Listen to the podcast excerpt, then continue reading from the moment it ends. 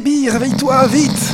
Hein, hein, quoi Euh... Attends, il, il est quelle heure là? Il faut qu'on se casse d'ici, baby. Mais, mais qu'est-ce qui t'arrive là? Qu'est-ce qui se passe? Après que je sois allé me coucher euh, la nuit dernière, il y a trois meufs qui sont rentrées dans ma chambre et euh, une Mhm. chose en entraînant une autre, euh, on a... euh, tu vois ce que je veux dire? Hmm, Ouais. Tu as... euh, tu vois ce que je veux dire avec des inconnus, c'est ça? Bah, bah oui, sauf que bah, elles m'ont mordu pour boire mon sang. Ah oui, bon, on est toujours dans l'épisode d'Halloween, excuse-moi. Euh, ouais, donc on n'est jamais tranquille, quoi. Heureusement, on a tellement bu la nuit dernière qu'elles ont fait un coma éthylique avant de me vider entièrement. Allez, viens, je te dis. Je n'ai pas pu m'empêcher d'entendre votre conversation. Euh, mais en fait, vous êtes dans ma chambre depuis combien de temps? Ce n'est pas le sujet. Je suis inquiet pour votre ami. Mes domestiques n'ont pas toujours conscience des limites. Restez. Vous pouvez faire une croix dessus. Non, je ne ferai jamais ça. Euh, non, mais vous faites ce que vous voulez, mais nous, on s'en va, en fait. Oh, vous ne voulez pas me parler une dernière fois des choses passionnantes que vous avez vécues J'aimerais lancer le générique une dernière fois, s'il vous plaît. Bon, euh, il vous reste du jaja? Bien sûr. Allez, d'accord, appuyez sur le bouton. Oh, chic, chic, chic, chic. Luc.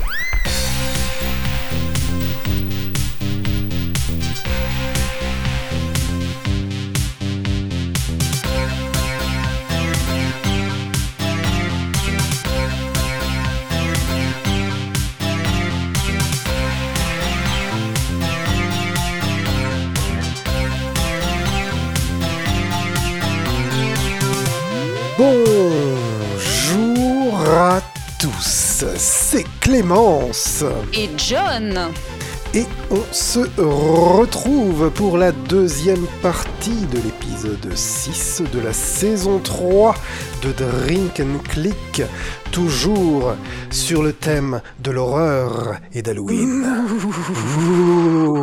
Ah. Ah baby, qu'est-ce que ça me fait plaisir de te retrouver, qu'est-ce que ça me fait plaisir de retrouver tout le monde après ce- cette première partie déjà endiablée, on Oui, peut le qui- dire. qui aura été euh, fort sympathique. Euh, J'ai beaucoup aimé euh, retrouver nos sensations podcastiques et, euh, et cette balado-diffusion est toujours un régal. C'est clair que ça faisait super longtemps, mais là je pense qu'on s'est bien rattrapé avec ce premier épisode et un deuxième épisode dans la foulée. Là je crois que on va restaurer notre street cred du podcast et que on va à nouveau être dans la cour des grands. Je sais pas ce que t'en Oui, penses, baby. oui, on on l'a jamais vraiment quitté, tu vois. Évidemment. on avait toujours notre évidemment. petit nom euh, au-dessus du crochet où on met notre manteau euh, quand on va dans la cour des grands, quoi. Évidemment. J'ai toujours vu ça comme une cour de récréation, moi, la cour des grands. D'accord. Tu vois Ouais. la, la cour des, des, des grandes sections, quoi. Ouais, c'est le, le coin fumeur, un petit Voilà, peu. c'est ça. C'est comme la place des grands hommes, en fait. C'est- C'est juste des mecs qui font 2 mètres, 2 mètres 10. C'est ça. Baby, Donc- comment ça va Mais ça va bien, écoute, journée, euh, journée tranquilloute. euh, j'ai regardé un film dont je vais te parler D'accord, tranquille. et j'ai trépigné. Trépigné en attendant euh, d'en savoir plus sur ce Yakuza que tu as fait et euh, de, ce que tu as, Genre. de ce que tu vas bien pouvoir inventer de nouveau à propos de tout ça. Euh, Tout est donc, prêt, baby, tout est tu nous as prêt. teasé un, un érotisme. Euh, Non, mais je vais, je vais pas fou trop en parler parce que sinon je vais passer encore pour une gueudin. Mais je vais vous parler de Yakuza 0 dans quelques minutes. Mais d'abord, tu vas nous Ah. parler de ton film. T'as maté Mais un oui. film pendant une journée de travail. hein. J'ai envie de dire quand même que euh, John Non, mais ça Beaver va, est un aussi. sacré euh, sacripant. Hein, J'ai voilà. des pauses de, de manger et du coup j'en ai profité. Euh, Alors, qu'est-ce que t'as regardé à midi en mangeant ton sandwich? Mon sandwich, voilà, tout à fait. Euh, eh bien, j'ai regardé un film qui, à l'heure euh, où on écoute euh, ce podcast, est sorti depuis une semaine, euh, deux semaines. Oui, d'accord. deux semaines en France. Il est sorti le 27 octobre au cinéma et euh, je prends mes notes. Et il s'appelle Pig. Eh en ben, québécois, il s'appelle. Cochon. Voilà. D'accord. Et Donc, heureusement qu'on a les Québécois pour apprendre l'anglais. Exactement. Apprendre Ils sont un l'anglais peu la pierre de avec les Rosette Québécois. Du, Exactement. du- du cinéma anglais, tu vois. La pierre de Rosette. C'est Un truc ça. comme ça, quoi. Et Euh, alors j'ai jamais entendu parler de ce film, euh, ce qui est pas hyper étonnant parce que je suis pas une grande cinéphile de ouf. Euh, Mais tu connais- Qu'est-ce que c'est donc? Tu connais mes obsessions, surtout celles que j'exprime dans Drink and Click. ah ben, Je sais que tu es un cochon, oui, ça. Je, non, mais non, on c'est pas ça que je veux tous- dire. On sait tous que tu es un petit Oui, peu olé olé. Oui, c'est mon goût pour le saucisson qui finit par déteindre sur moi, évidemment. Et du coup, du coup, euh, c'est un film de Michael Sarnowski qui est sorti donc en 2021 euh, dans le monde.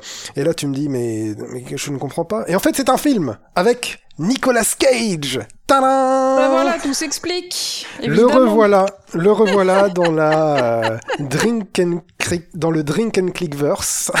Le drink and cringe, hein, parfois. euh, Exactement. on, on va jusque-là. Euh, Et alors, donc c'est mon nouveau film avec Nicolas Cage, je suis content.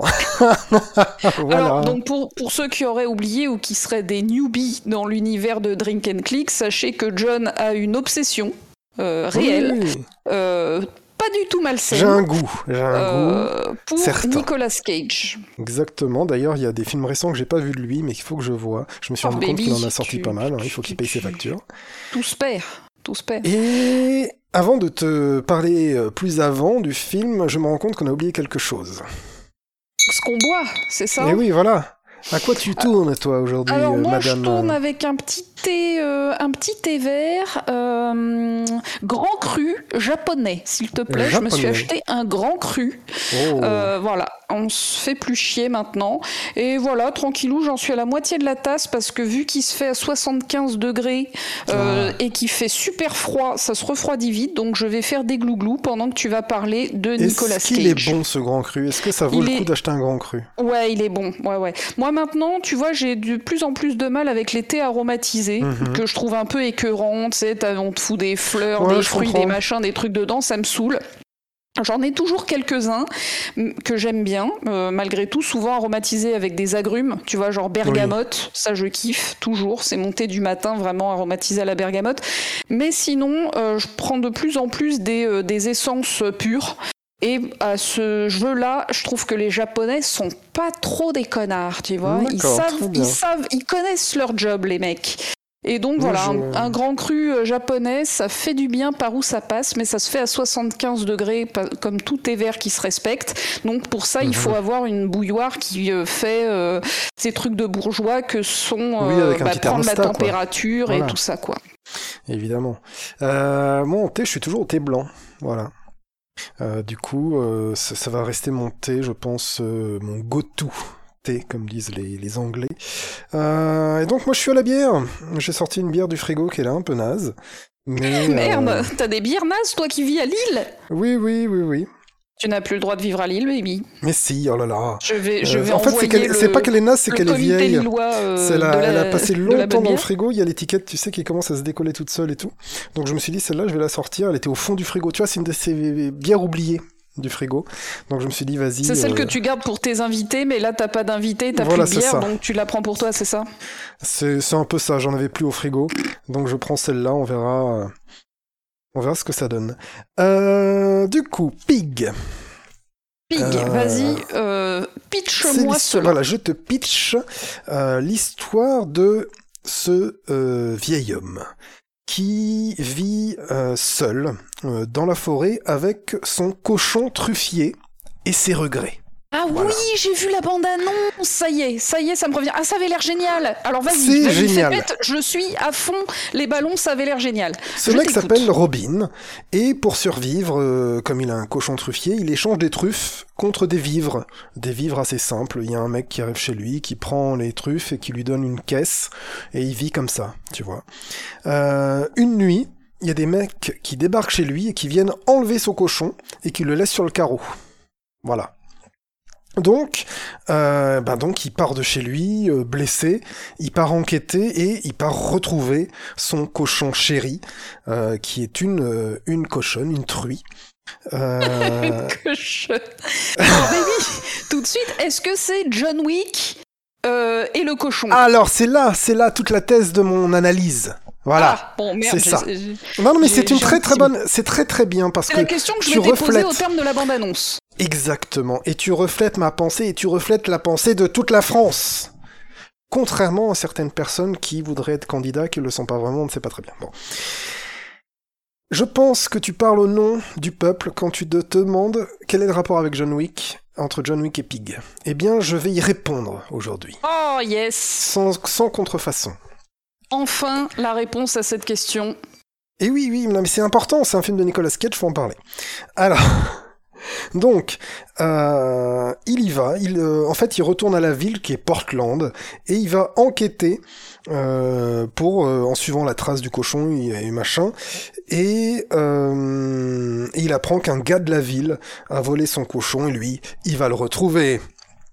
Et donc, la bande-annonce te montre ce film comme étant un John Wick. Un John Wick avec Nicolas Cage. Oh là là, ça va être foufou. Imagine, euh, on fait John Wick, mais sauf que en fait c'est Nicolas Cage, donc c'est encore plus foufou, dis donc. Et c'est comme ça qu'il te le vend, euh, que te vend la bande-annonce. Tu vois? Ouais, On est assez d'accord. Eh ben en fait non. non, non, non. Si ça devait être comparé avec un John Wick, on pourrait dire que c'est un John Wick lent. Et au lieu de taper les gens, en fait, euh, il leur fait des monologues et il leur fait la cuisine, parce que c'est un ancien cuistot. Et c'est comme ça qu'il s'y connaît en truffe et ainsi de suite. Euh, et en fait, il va renouer avec son passé, comme John Wick. Mais calmement. Ok. Du coup, c'est pas un John Wick, c'est un anti-John Wick. Qui est lent, qui est contemplatif, mais qui n'est pas ennuyeux. Pas du tout ennuyeux. Et donc, euh, là, voilà, au lieu d'être un ancien tueur à gages, le mec, c'est juste un ancien chef cuisinier étoilé. Alors ça, Euh. ce que tu dis, ça m'emballe à mort parce que moi, contrairement à toi, je suis pas du tout fan de John Wick. Je trouve ça beaucoup trop violent. euh, Oui, oui, bien moi. sûr. Tu vois, ça me, ça, ça, ça me- les scènes seraient beaucoup plus courtes, ça me plairait plus. Mais là, c'est vraiment des scènes beaucoup trop longues de, euh, de, Bah, de, de- de butage euh, dans tous les sens. et du coup, c'est pas du tout ma cam. J'ai vu que le premier. Attention, hein, ça se trouve le 2 et ouais, 3 bah si t'aimes pas l'action violente, tu vas pas aimer John Wick et il est pas plus équilibré après. hein. Ok, Euh. mais du coup là ce que tu dis, en fait ça m'emballe parce que le côté ambiance et le côté euh, mec un peu désespéré de John Wick il est cool donc ça si on le retrouve Voilà. eh ben, c'est très bien mais sans le déferlement de scènes d'action euh, trop longues qui me plaît pas moi personnellement dans John Wick mais avec un mec qui fait la cuisine enfin c'est le meilleur des deux mondes j'ai envie de te dire Exactement. Et tu, tu apprends pourquoi. et, et bien sûr Nicolas Cage évidemment Voilà, évidemment. Et tu apprends pourquoi il est parti dans la forêt. Euh, comme dans ces films-là, il revoit des anciennes connaissances pour renouer des liens, pour avancer dans son enquête. C'est vraiment... Il y a des gros codes des films de, de vengeance d'anciens badass. Tu vois, les, les anciens Mhm. mecs super forts, là. Euh, Il y a aussi les, les petits moments où on dit « Quoi C'est lui? C'est lui qui est nanana ?» Tu vois? Euh, Où les gens sont impressionnés par le mec, alors que, que c'est Faudrait plus qu'un jour tu nous ça, parles tu des films de vengeance parce que c'est un genre que tu aimes énormément. Oui, Euh, Faudrait qu'un jour tu nous fasses un petit exposé sur le film de vengeance. il faudrait Moi, que je fasse des exposés sur certains films de genre, les films d'horreur. euh, là, on aurait pu faire ça, c'est vrai, c'est une bonne idée. Les films de vengeance, euh, plein de films comme ça. à Euh, noter pour euh, ouais, ouais. un jour où tu n'auras pas de jeu à, à évoquer. Mais Exactement. voilà, je mets, je mets cette petite parenthèse si ça intéresse des gens dans les commentaires ou si vous avez d'autres idées. Bien sûr, n'hésitez pas à les indiquer dans les commentaires. J'arrête de te couper, Euh, baby. Non, non, mais je t'en prie. Et c'est un, donc c'est un film avec peu de personnages, avec très peu d'action. Il y en a, mais il y en a peu.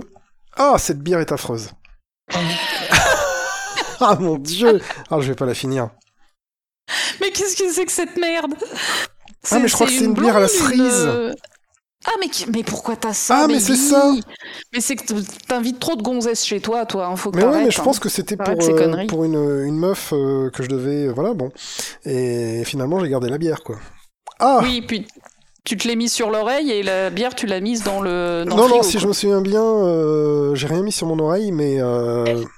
mais on n'a pas bu toutes la bière dans le frigo. Et ça, Voilà, c'est- exactement. ça ne va pas du tout.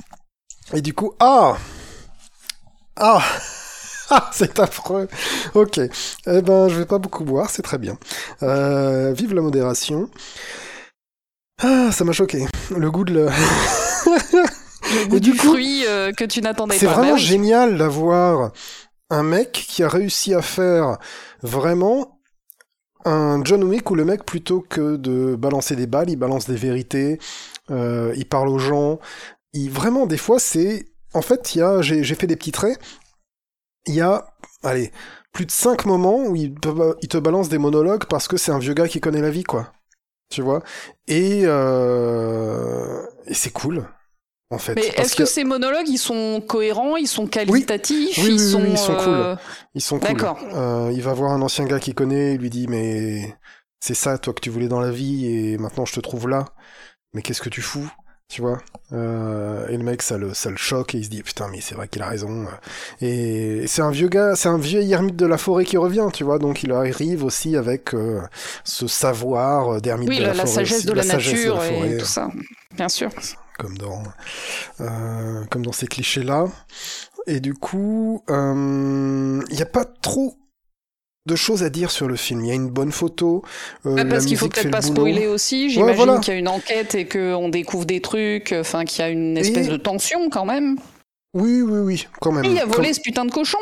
Le cochon va-t-il revenir dans la forêt Mais à la fin, son- c'est même plus si important que ça. À la fin, c'est même plus. Et c'est en fait un film cool où on a du bon Nicolas Cage calme. Pas un Nicolas. Cage qu'on prend pour une marionnette euh, euh, qui est bonne qu'à gueuler, tu vois, et à faire, de, à faire des grimaces. Là, c'est du bon Nicolas Cage dans la retenue, euh, qui est accompagné par un acolyte, on va dire, dans le film, euh, qui est le, qui s'appelle, euh, comment c'est quoi son nom, Alex Wolff, qui est en fait le mec qui jouait le grand frère dans Héréditaire. Donc ça m'a fait plaisir aussi de revoir ce mec-là. Donc le, le lien, encore une fois, tout est lié, tu vois. Et euh, il y a un détail, notamment que j'ai vu dans ce film, c'est que euh, il y a des gens, ils vont servir du vin, euh, tu vois, dans le film, et ils vont le Mhm. servir à l'américaine, c'est-à-dire qu'ils vident la moitié de la bouteille dans Oui. un verre euh, de 50 centilitres, tu sais.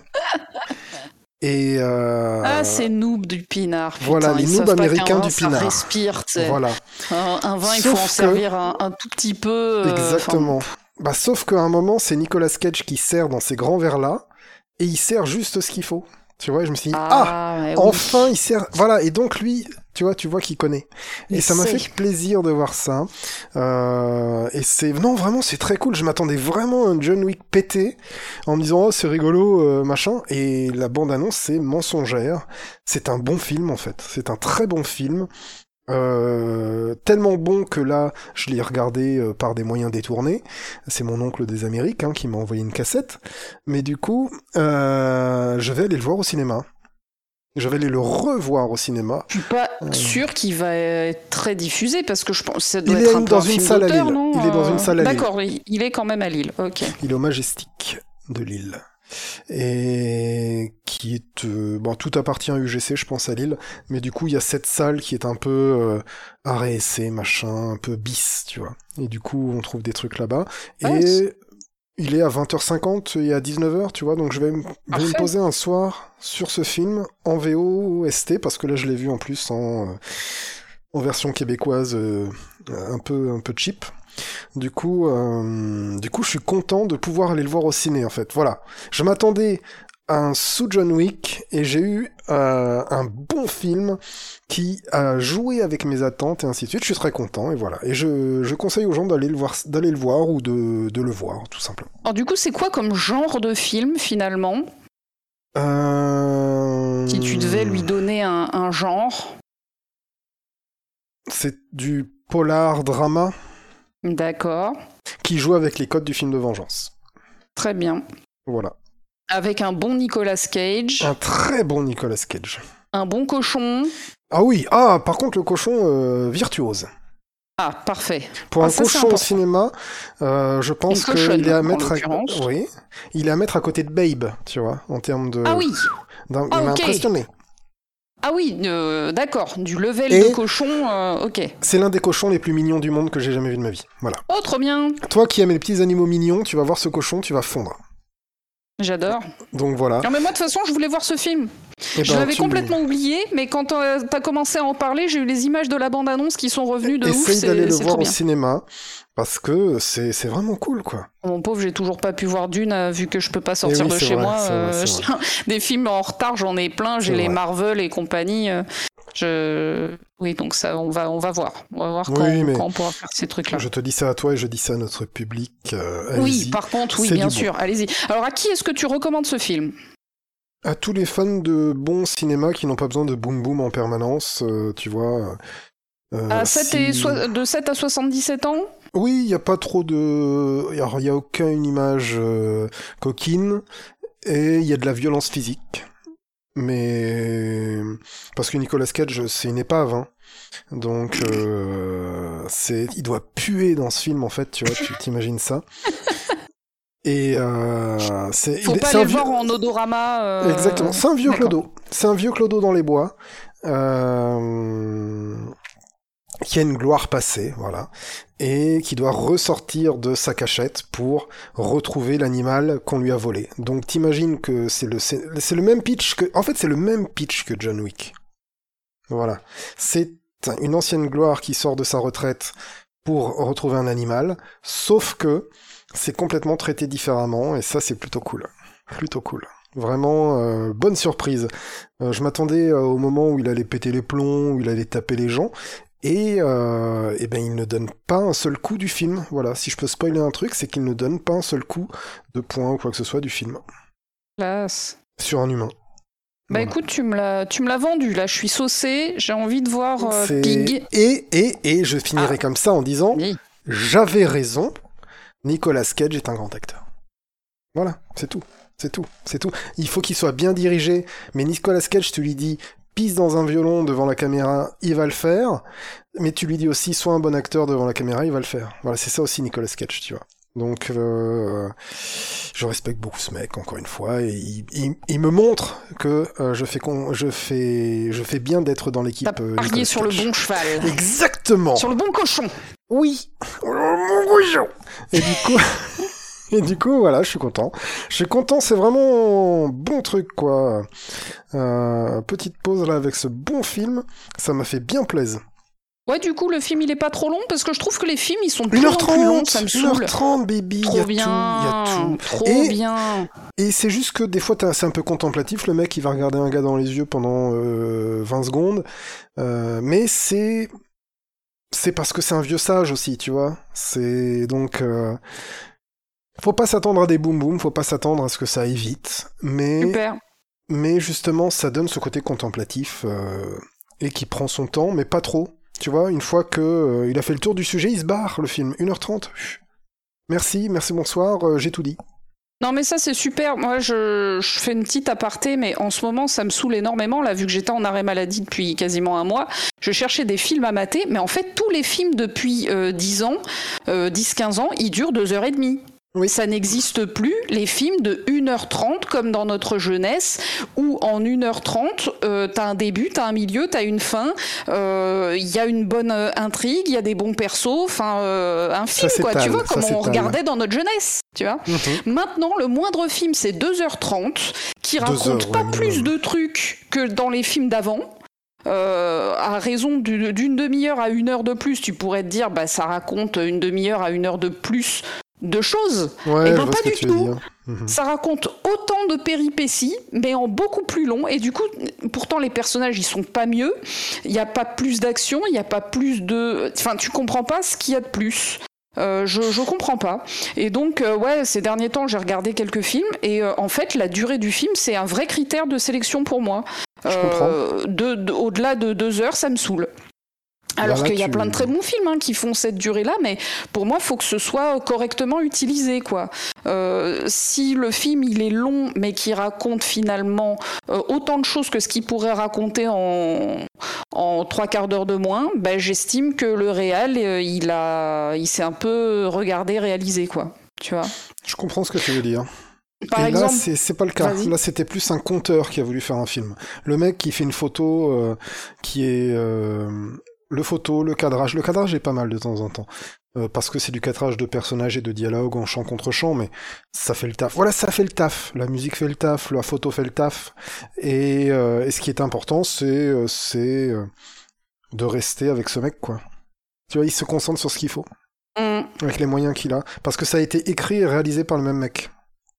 D'accord, ça c'est pas mal, au moins c'est une vision d'auteur. Voilà, c'est un film d'auteur en fait, c'est un film d'auteur. Mm. Voilà. Donc, très très bien. Bah, je, fais une petite parenthèse. Moi, pendant mon, arrêt, là, j'ai vu un film complètement par hasard que j'ai adoré qui s'appelle Sorry to Bother You, mmh. euh, qui dure aussi une heure et demie. Pareil, c'est écrit et réalisé par un mec, euh, enfin, c'est une vision d'auteur, et vraiment, j'ai beaucoup aimé ce film. Je vous le, je vous le conseille. J'en dis pas plus parce que c'est un film un peu surprenant, donc il faut se le prendre dans la gueule. Vous renseignez pas, euh, matez-le. Il est sur OCS pour ceux qui ont OCS et eh ben franchement, il est euh, méga cool. Je l'ai beaucoup aimé. Et voilà, c'est la preuve aussi, qu'en une heure et demie, on peut raconter une très mhm. bonne histoire. Il n'y a pas ah besoin de deux heures. Fou, fou qu'ils arrivent à en mettre autant dans euh, Sorry to Bother You. Tu me l'as conseillé, je l'ai regardé le soir même. Et je ne suis pas déçu, je le conseille. Ah, je savais pas que tu l'avais maté. Ah ouais, bah je t'avais envoyé un SMS, c'est vrai que tu n'avais pas répondu. Je me suis dit, bon, bah ok. Je suis pas sûr de l'avoir reçu. D'accord, bah si, si, je l'ai vu, il est très très bien. Je conseille vivement, il ne faut pas se renseigner avant, en effet. Oui, voilà. Hein, prenez, prenez-le, euh, prenez-le dans, dans la gueule, c'est plus sympa. Exactement. Euh, voilà. Mais du coup, une heure et demie, c'est très bien. Tu vois, par exemple, pareil, toujours dans ma petite parenthèse, après je la ferme, promis juré. Euh, Tarantino, maintenant, ses films, ils font tous deux heures et demie. Mm-hmm. C'est insupportable. Et eh ben pendant mon arrêt, j'ai regardé Reservoir Dogs que j'avais jamais vu. Ah. J'assume, je, l'avais jamais vu. Je sais pas pourquoi j'étais passé hein. à côté. Il dure une heure et demie. C'est limite mon préféré après Pulp Fiction. J'ai adoré ce film. Je l'ai trouvé génial. Il, dure une heure et demie. Il est jouissif euh, à fond les manettes du début à la fin. Il est excellent. L'histoire elle est trop bien. Euh, voilà. Donc pourquoi les mecs maintenant ils racontent des films en deux heures et demie qui sont moins bien que les films qu'ils faisaient en une heure et demie dans les années 90 Eh ben euh, voilà, vous avez deux heures. très très bien. Je regarde un peu, moi c'est les 8 salopards que j'ai beaucoup aimé, en effet. Je l'ai pas vu, c'est le... En version longue, euh, il fait 187 minutes. Ouais, super 3 heures. Bah Et 2h40 en version normale. Donc euh, maintenant du coup c'est le seul que j'ai pas vu, enfin si à part les Kill Bill parce qu'il m'intéresse pas du tout, mais euh, du coup j'ai très envie de voir les 8 salopards, mais je sais que ça va être très long. Ça va sûrement être très bien. Hein. C'est très très bien les 8 salopards. Mais euh, mais ça va être très long et du coup bah ça ça me ça me gave un peu. Les films très longs ça me saoule. Et du coup, tu m'as donné très envie de regarder Pig. Merci, baby parce que j'avais complètement oublié ce film alors que j'avais eu envie de le mater en regardant la bande-annonce. Donc ah, maintenant, tu l'as remis dans mon backlog et c'est très bien. C'est du 8 ou 9 sur 10, euh, c'est ça se mange ah sans fin. Voilà. En termes de Nicolas Cage, ça se met à côté de, euh, du film dont j'avais parlé, Mandy. Mandy ouais, Mandy. Donc c'est à côté de ça dans, dans le bon Nicolas Cage. Voilà. Tout simplement. Et toi, baby, à quoi est-ce que tu as joué Ah, bah dis donc, et on se pose la question. Ah, j'aurais pu aussi parler, parler de films et compagnie, puisque comme vous l'avez compris, j'ai maté pas mal de films ces derniers temps. C'est vrai. Mais, je vais évidemment parler de Yakuza 0, puisque je vous avais teasé un certain nombre de fois dans le dernier et dans l'avant-dernier épisode que j'étais en train de jouer à Yakuza 0 et donc bah ça y est, je l'ai terminé la semaine dernière, je l'ai essoré dans tous les sens.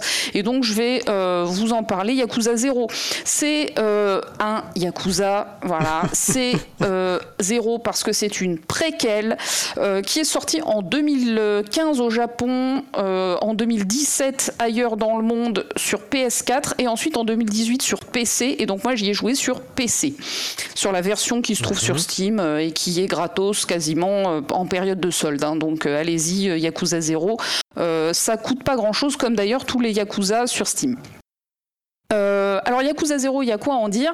Bah, Qu'on ne change pas trop une formule qui marche. Hein, voilà, on est dans un jeu d'action-aventure en monde ouvert un beat'em up où on va cogner des yakuza méchants et autres euh, petites frappes euh, diverses et variées, euh, tout en s'amusant dans des décors urbains japonais trop beaux, dans le quartier de Kamurocho, comme d'habitude. donc voilà, on est, on est vraiment dans ses pantoufles quand on démarre Yakuza 0, surtout quand on a fait d'autres Yakuza auparavant, évidemment, si c'est le premier qu'on fait, mais ce que je ne recommande pas, et je vais y revenir, eh bien, hmm. on est très bien. Alors du coup, c'est une préquelle, comme je le disais, ça se déroule en 1988. Euh, alors que si vous vous souvenez bien, dans l'épisode euh, du coup saison 3, épisode 5, je dirais, mhm. euh, je vous ai parlé de Yakuza Kiwami, qui est le remake du premier Yakuza, qui, qui débute, enfin dont l'histoire débute en 1995 et se déroule en 2005 parce qu'il y a 10 ans de prison entre le début du jeu et l'intrigue qui se déroule donc en 2005. Bah donc là, on, est bien avant ça, on est en 1988. Et donc euh, Kazuma Kiryu, qui est le, héros euh, de la première saga Yakuza, a alors 20 euh, ans. Les années 80 battent leur plein. c'est un jeune yakuza qui débute en tant que collecteur de dettes pour la famille d'Ojima, famille euh, de Yakuza très, euh, euh, très en vue et très puissante à ce moment-là dans le quartier de Kamurocho. Et donc un beau jour, il est en train de collecter une dette auprès d'un connard qui doit des sous. et pour que ce connard lâche sa moula, il est obligé de le taper un petit peu, tu vois, de le bousculer, on va dire, de lui, de lui faire un petit peu peur, tu vois. Et ensuite, une fois qu'il a collecté la thune, il se barre. Sauf que le mec qui l'a tapé, en fait, quelques heures après, il est retrouvé mort à l'endroit où Kiryu l'a euh, tabassé. Euh, du coup, il devient le suspect numéro un du meurtre de ce bonhomme, alors qu'il sait très bien que c'est pas lui qui l'a tué, puisqu'en l'occurrence, le mec il est mort euh, tué par balle, alors que lui ne mmh. lui a pas du tout tiré dessus, il l'a juste tabassé quoi. Donc Kiryu, il sait très bien que c'est pas lui le coupable, mais euh, la famille d'Ojima, euh, la famille de Yakuza à laquelle il appartient, le chasse de la famille euh, parce que en gros c'est lui le suspect numéro un et du coup la police va s'intéresser de près à la famille d'Ojima s'il en fait toujours partie donc ils lui disent voilà on te chasse va, va, va crever, c'est toi le coupable, et puis de toute façon, tu vas te faire arrêter par la police d'une minute à l'autre. Euh, casse-toi. Sauf que Kiryu bah, ne le prend pas euh, comme ça et lui il veut absolument savoir euh, pourquoi, un, pourquoi il est tombé dans cette espèce de piège puisqu'il il, a manifestement été piégé pour houspiller un bonhomme qui ensuite s'est fait, s'est fait buter. Houspiller. Donc en fait, oui, oui, Très bien. Non, mais houspiller, houspiller, je, oh, je note. Euh, oui, j'emploie des, des mots qui existent dans des dictionnaires. Dans la française et tout ça. Mais, exactement. on, ne l'utilise peut-être pas assez. Je pense que. et, tu sais que Drink and Click est toujours là pour euh, restaurer les, les injustices en matière de vocabulaire. En tout cas, je m'y emploie avec force enthousiasme. Euh, donc, du coup, bah, euh, comme d'hab, euh, va pour mener son enquête arpenter pendant des heures et des heures Kamurocho en long, en large et en travers, cette fois-ci dans sa version 1988. Donc, il va réaliser plein de, plein de, comment dire, de, de quêtes secondaires, plus ou moins débilos comme d'habitude. Il va aller se reposer et s'amuser dans divers établissements de loisirs comme d'habitude, mhm. bowling, fléchette, billard, karaoké, discothèque. Alors karaoké et discothèque, c'est des euh, mini-jeux de rythme où je suis nul à chier, mais en l'occurrence, ah. bowling et fléchette, je suis pas dégueulasse. Bien. Euh, et j'adore, j'adore ces mini-jeux. Euh, c'est dans les années 80 aussi qu'il va euh, découvrir le Pocket Circuit. Je vous en avais parlé dans l'épisode sur Yakuza Kiwami. Je vous avais dit que Kiryu était un fan de petites voitures télécommandées personnalisables depuis sa jeunesse. Et ben en fait là, vu que c'est une préquelle, on mmh. découvre comment est née sa passion pour le Pocket Circuit, donc ce qui donne l'occasion de rejouer à ce mini-jeu qui est vraiment excellent. Euh, puis il y a d'autres mini-jeux très sympas. Il y a le mini-jeu du, téléphone club. Alors ça, c'est un truc que je ne connaissais pas. Vous allez me dire si ça existait en France, parce que moi, franchement, je connaissais pas du tout ça. Mais au Japon, dans les années 80, tu pouvais aller dans des, euh, des téléphones clubs où en fait chaque personnes, hommes et femmes, allaient dans des cabines téléphoniques, enfin dans des box téléphoniques, et pouvaient s'appeler les uns les autres et se draguer au téléphone. C'était un espèce de chat, mais téléphonique, avant qu'il y ait Internet. Et donc, en fait, bah, Kiryu, il peut aller draguer des gonzesses euh, comme ça et, euh, et, faire quelques rencontres euh, coquines grâce au, téléphone club. Dans un mini-jeu qui est, qui est plutôt sympathique, mais qui, on comprend pas tout de suite comment il marche. Déjà, la première fois, j'ai un peu pété un câble. voilà, donc des mini-jeux toujours très très sympas. On passe encore plein de temps à s'amuser, baseball et compagnie. Il y a il y a une spécificité encore dans ce jeu, c'est que vu que Kiryu il a été chassé de la famille d'Ojima, euh, il va devoir gagner honnêtement sa vie puisqu'il n'est plus yakuza. Et donc en fait, il va devenir agent immobilier. Et ça, c'est le nouveau jeu spécifique, euh, le nouveau mini-jeu spécifique de, de, de Yakuza 0. C'est un mini-jeu qui est pas super passionnant, hein, franchement, le mini-jeu d'agent immobilier, mais qui rapporte énormément d'argent. Euh, et en fait, l'argent est très très important dans ce jeu parce qu'il remplace l'XP. C'est l'argent qui oh. permet d'acheter des compétences, de faire, de, de, faire évoluer ton, ton arbre de compétences et puis des armes aussi hein, qui coûtent assez cher, des équipements. Euh, donc, euh, et puis en fait, sans spoiler, vraiment, il faut finir le mini-jeu immobilier. Je vous le dis, c'est long, mais il faut le finir absolument. Ça rapporte gros. Et pas que de la tunasse. Donc, euh, donc du coup, voilà, on peut faire évoluer l'arbre de compétences comme d'hab hein, de, de, Kiryu, qui a ses styles de combat habituels, ses attaques fétiches que maintenant on connaît bien quand on a fait d'autres Yakuza. Euh, le point un petit peu particulier par rapport à Yakuza Kiwami, c'est que le jeu est, je l'ai trouvé beaucoup plus facile que Yakuza hmm. Kiwami. Euh, je n'ai ressenti aucune difficulté. Tout simplement, euh, mon perso était très très fort. Ah euh, j'ai roulé sur le jeu. Alors sans aller dans les challenges additionnels très durs, bah, genre l'arène de combat, mais en fait j'ai même pas essayé, hein, si tu veux. J'avais déjà pas aimé dans Kiwami parce que je m'étais fait latter la gueule. Là j'ai même pas essayé. Si ça se trouve, je m'en serais sorti. J'ai pas essayé. Je suis très con. Non, bah, je pourrais toujours lancer ma, sauvegarde, hein. Hein, c'est pas le problème. Euh, mais voilà, j'ai pas testé l'arène de combat, mais en gros, j'ai fait absolument tout le reste sans aucune euh, difficulté en termes de combat.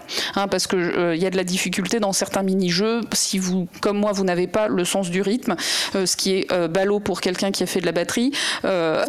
alors en fait, c'est pas le rythme hein, qui pose problème, c'est la coordination des doigts. Qu'il faut appuyer sur les, différentes touches de la manette, c'est là où ça, chie un peu plus.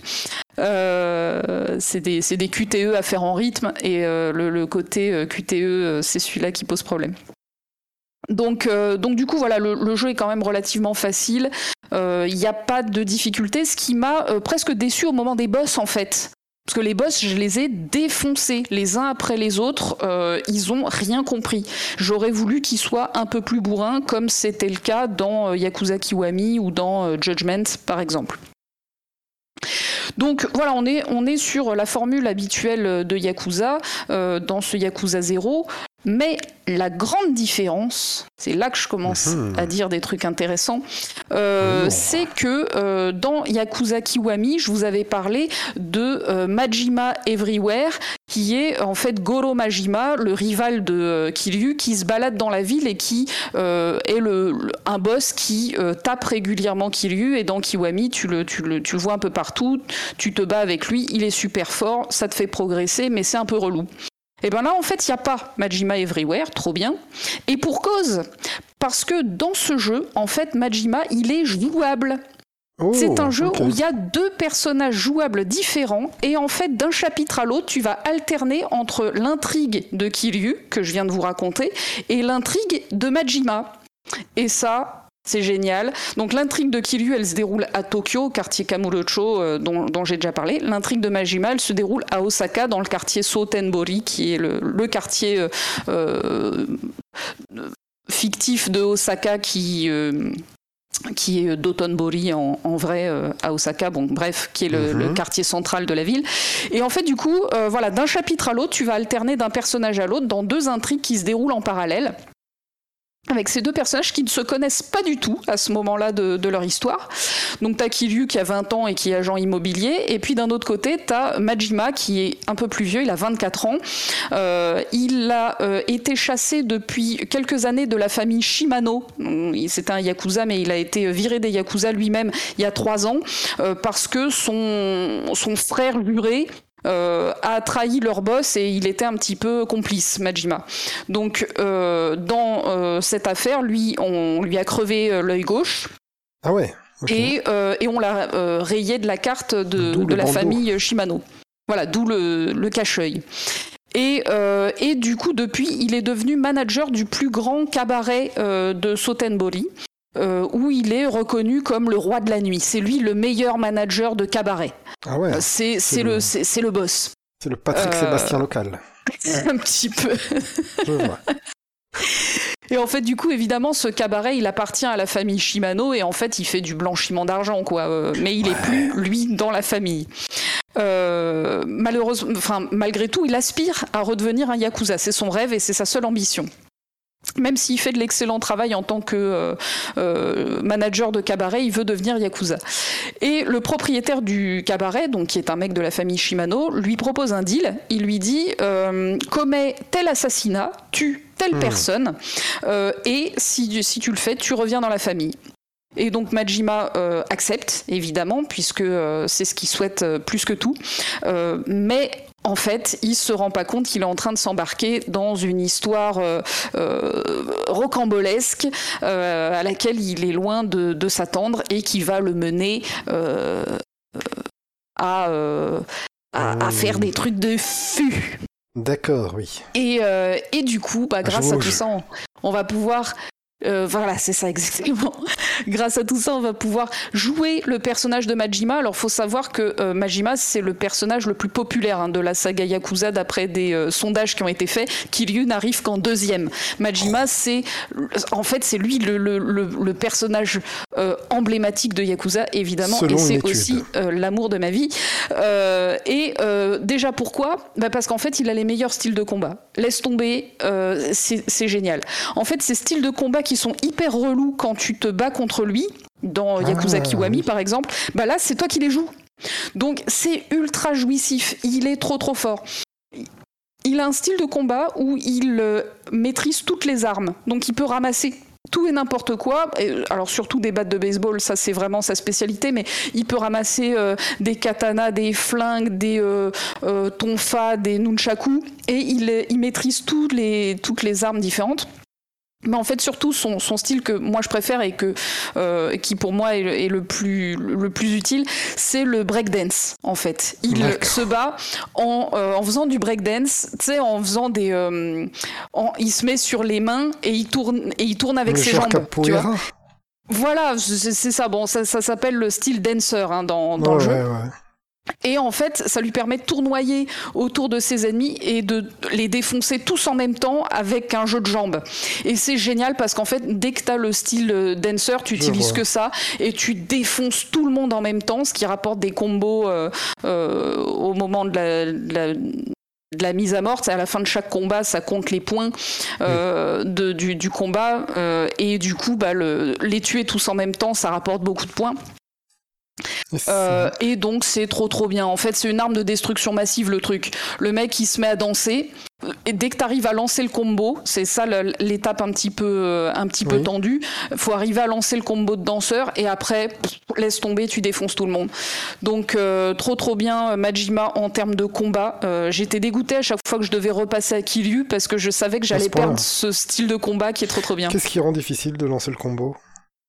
Euh, ben c'est que en fait, euh, pour lancer le combo, faut faut faire plusieurs petites attaques hmm. euh, avant d'en faire une grosse. Et en fait, à ce moment-là, il est vulnérable, c'est-à-dire s'il se fait taper à ce moment-là, ça interrompt le, le combo. Bon, en fait, au bout d'un moment, j'ai compris comment faire, il y a aucun problème. Hein. Mais au début, tu te dis ah merde, la petite phase où il est vulnérable au début, elle est elle est tendue. C'est genre fait, tu peux taper dans le vide. C'est exactement ça. Voilà, tu peux taper dans le vide. Il n'y a plus d'ennemis en face et tu finis avec le gros combo. Très bien. Tu lance le combo dans le vide euh, et puis après c'est bon, c'est voilà, c'est. Ouais, je connais les petits jeux vidéo, hein. Ben ouais, mais moi je, moi je suis nul, donc tu vois, je découvre les trucs 20 ans après tout le monde et du coup je me prends pour Einstein, tu vois. Oula, attends, attends, attends. Petite pause, il y a mon téléphone qui sonne, on va voir. Alors attends, attends, attends. Mais raccroche donc. Allô? En direct live. Bonjour. Tout à fait. Dites-moi. Mutualité française, très bien, mais j'ai déjà une mutuelle, tout va bien. Hein bah oui, voilà, et oui. Ils font de l'appel sortant, la mutualité française Non, non, mais je suis pas là pour répondre à vos questions, mais je vous souhaite bon courage. Hein? Allez, salut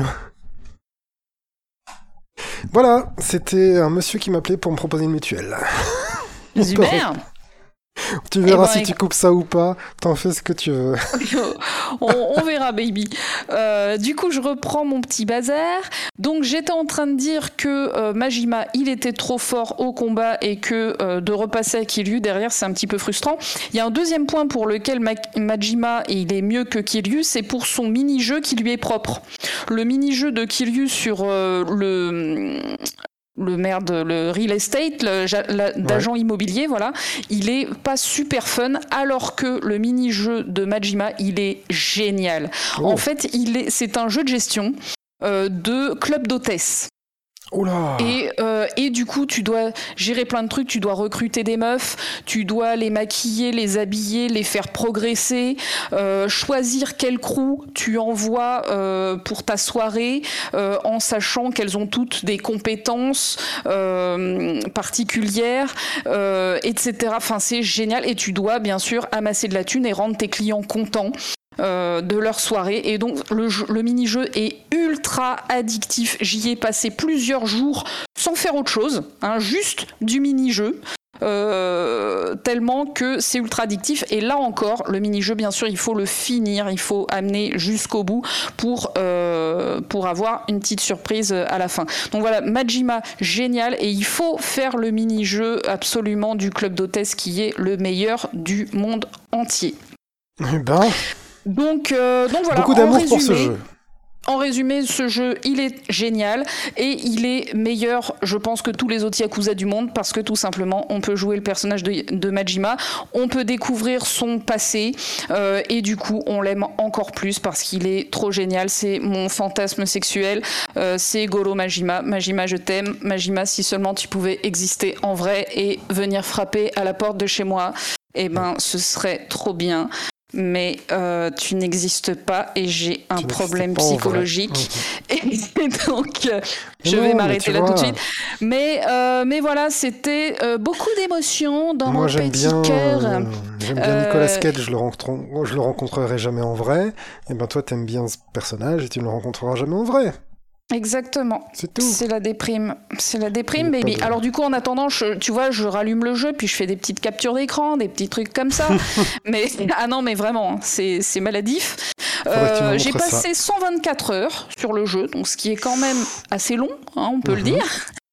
124 heures, que, alors je l'ai à peu près torché dans tous les sens, sauf euh, les mini-jeux. Hein. Les mini-jeux, j'ai pas performé euh, de ouf. Voilà, j'ai fait euh, ce, que, ce qui m'amusait. Alors, sauf les deux mini-jeux qui sont importants, qui, qui sont immobilier et club d'hôtesse. Sinon, les autres mini-jeux, je les ai fait pour m'amuser, mais je les ai pas creusés à 100%.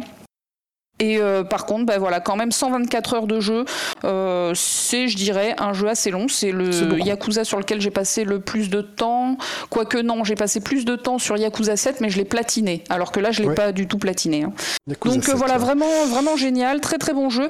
Et je rappelle hein, que c'est une préquelle et comme toute préquelle, il faut pas y jouer en premier. C'est pas parce que c'est le premier dans l'ordre chronologique qu'il faut y jouer en premier. Le principe d'une préquelle, c'est que tu connais déjà les personnages que tu les aimes, qui t'intéressent et que tu as envie de connaître leur passé. Parce qu'en fait, dans leur passé, il y a des références à des choses que tu vas revoir plus tard.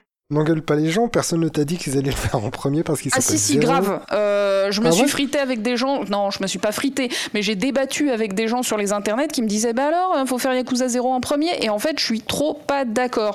Et j'aurais même dû ah bah le faire après euh, Kiwami 2 et je regrette de pas l'avoir fait dans, dans ce sens-là, j'ai suivi des conseils bah et c'était pas une bonne idée. Voilà, j'ai des questions. J'ai noté. T'as euh, encore des questions après tout ce que je viens de dire? Mais oui, mais ça fait moins d'une heure qu'on enregistre euh, en comptant l'intro et tout ça, donc on a le temps, on est bien. Et comme d'habitude, je ne t'interromps pas. Euh, Parce que je, parle trop vite. Non, non, non, pas du tout. Euh, comme ça, je note et après, on peut euh, faire un vrai débat, des vraies questions-réponses et tout et tout. Du coup, ma première question, c'est, c'est marrant. C'est toujours une machination, un complot ou un piège qu'il y a contre le héros. Il y a toujours ce héros qui porte le chapeau dans les Yakuza, j'ai l'impression. Ouais, je pense. Alors, je, je, à mon avis. Euh... Pour que moralement, on puisse quand même tu vois. On, est un peu euh, toujours sur le même genre de scénar. Alors je dirais que c'est surtout Yakuza 7 et Yakuza 1, enfin Kiwami en l'occurrence, qui ont un peu le même scénario, c'est-à-dire le héros s'accuse à la place de quelqu'un d'autre Mhm. d'un crime qu'il n'a pas commis et va purger une peine de prison. Ça c'était Yakuza 1 et Yakuza 7 et peut-être d'autres d'ailleurs que j'ai pas encore fait. Alors que là, euh, le héros est piégé, donc c'est pas tout à fait le même euh, le Mais même joue scénar. jamais mais- un méchant en fait. Et ce que tu me disais, Ah c'est que non. quand même l'autre, c'est un assassin. On va quand même finalement jouer un assassin.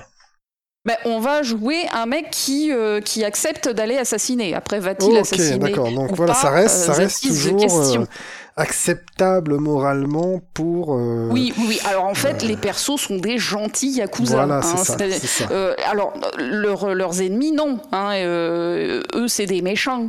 Mais euh, que ce soit Kiryu ou Majima, en tout cas, ce que j'en sais pour l'instant dans, les jeux que j'ai faits, ils ont jamais buté personne. ce sont des mecs gentils. Ils font la Ils bagarre. tapent des gens, voilà, Voilà, ils ils bagarrent bagarre. des gens, ils les mettent KO, euh, mais ils ne les tuent pas parce que ils sont, euh, c'est pas des assassins, tu vois. On est des... en Les 1988, mecs qui donc ont de il n'y a pas de. euh, Tu vois, j'enchaîne comme cool chaîne. Il n'y a pas de technologie numérique. Ouais. Donc sur en fait, les mecs, ils ont euh, un pager.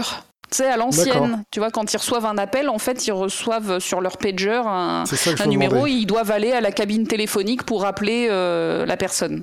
Donc il n'y a pas, pas, euh, de bornes d'arcade. euh, Il y a peut-être des petites bornes d'arcade quand Il même. y a des. ou- Oh, très bonne question, euh, Baby. Il y a Ah bah, Space. Harrier. euh, il J'étais là dans les derniers podcasts. Il y a Space Ouais. Harrier carrément. Il y a Space Harrier, il y a Outrun. euh, auquel Ouais. j'ai joué, Euh, il y a Ah, quoi d'autre encore Euh, Je suis nul à chier, hein, mais j'ai Oui. essayé parce que euh, il y a des quêtes. Ouais. Euh, euh, j'ai joué qu'à ces deux-là. Space Harrier, c'est dur. hein. Je trouvais dur Space Harrier. euh. Ouais, C'est pas simple de ce shoot them up euh, vu de derrière là. ouais, je m'en sors un peu mieux sur Outrun, mais euh, franchement, pas ouf non plus. on a hein. d'autres, d'accord.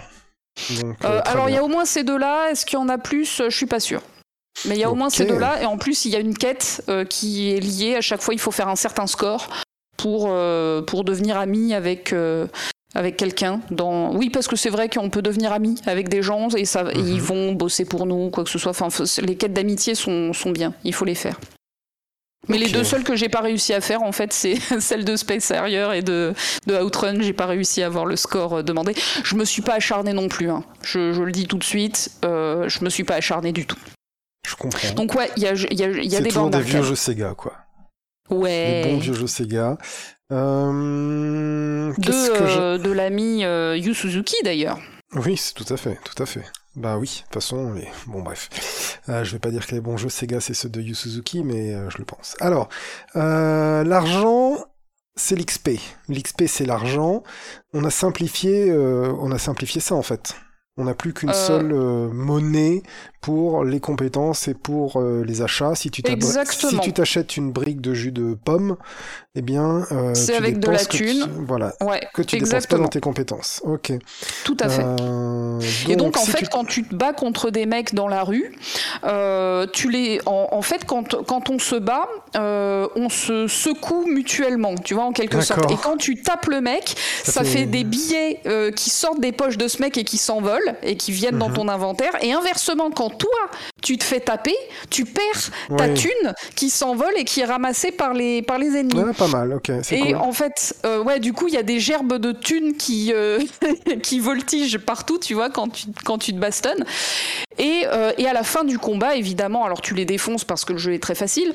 euh, là, il calcule tous les combos que tu as lancés, comment le mec il est mort, est-ce qu'il est mort suite à un combo, est-ce qu'il est mort suite à une attaque spéciale, est-ce que tu as réussi à en buter deux en même temps, est-ce qu'il est mort euh, alors qu'il était dans Hmm. l'air, tu vois, alors que tu l'avais Ouais, tout à projeté en l'air? Enfin voilà, un certain nombre de multiplicateurs de, de, de thunes, en fait, qui s'appliquent à la thune que tu as réussi à leur piquer au cours du combat. Et donc l'objectif c'est de les buter de manière fun pour euh, augmenter ta, ta moula, Euh, bon jusqu'à ce que en réalité tu fasses de, l'agent de euh, merde de, de real estate, voilà. Et là tu, tu, tu te bats même plus tellement coup, que tu gagnes des millions avec étant- ton immobilier. En étant très très bon en immobilier en ayant beaucoup d'argent grâce à ça, tu n'es pas trop, tu n'as pas trop de compétences qui se débloquent, c'est pas trop overpower? Non, parce qu'elle coûte extrêmement cher et pour Ah, te t'es dire, je n'ai même riche. pas rempli mon, arbre, mon arbre de compétences. Ouais. très bien. Euh, après, j'avais marqué combien d'heures Tu as répondu, c'était 124 heures. Ouais. Euh, tu disais que le deuxième héros, il peut porter des armes, il peut ramasser des armes par terre, mais pas le premier en fait. Alors si, en fait, il peut ramasser des armes, mais il fait que des trucs basiques avec. Ah. Alors que Majima, il a des compétences spécifiques où il défonce, lui, avec les armes. C'est un expert de, de l'armement. Ok. Très bien. Euh, donc j'avais une question aussi sur le. Tu disais qu'on gagnait des points en combat et en fait ces points c'est de l'argent. Donc Ouais. ça tu as répondu. Tu as clarifié cette situation nébuleuse. Euh, dernière question. Dernière question pour vous, euh, Madame euh, Hans. Vous nous parliez de gestion de club d'hôtesse. Est-ce que cela n'est pas un petit peu glauque de euh, l'exploitation humaine, euh, vente de femmes, euh, Bah, de- faveurs, attention, hein, c'est des hôtesses, c'est pas des prostituées. C'est-à-dire que leur boulot, c'est de parler avec des mecs et de les faire boire. c'est tout. hein. Il n'y a pas de contact Hmm. physique, contact physique interdit. Ah, et frayer avec les clients est interdit ou du moins est à la discrétion de l'hôtesse, mais certainement pas. euh, euh, Assumé par le patron, quoi. soutenu par le par le patron et, Voilà. et en fait c'est plutôt très mignon en vrai hein, parce que euh, Majima il est très attaché à ses à ses hôtesses et il est très protecteur vis-à-vis d'elles tu vois il, il est Ouais. il est il, il est il est trop bien il est trop bien c'est l'homme parfait tu vois Euh, et donc, euh, Donc pas de glauquerie à ce niveau-là, même si c'est Majima.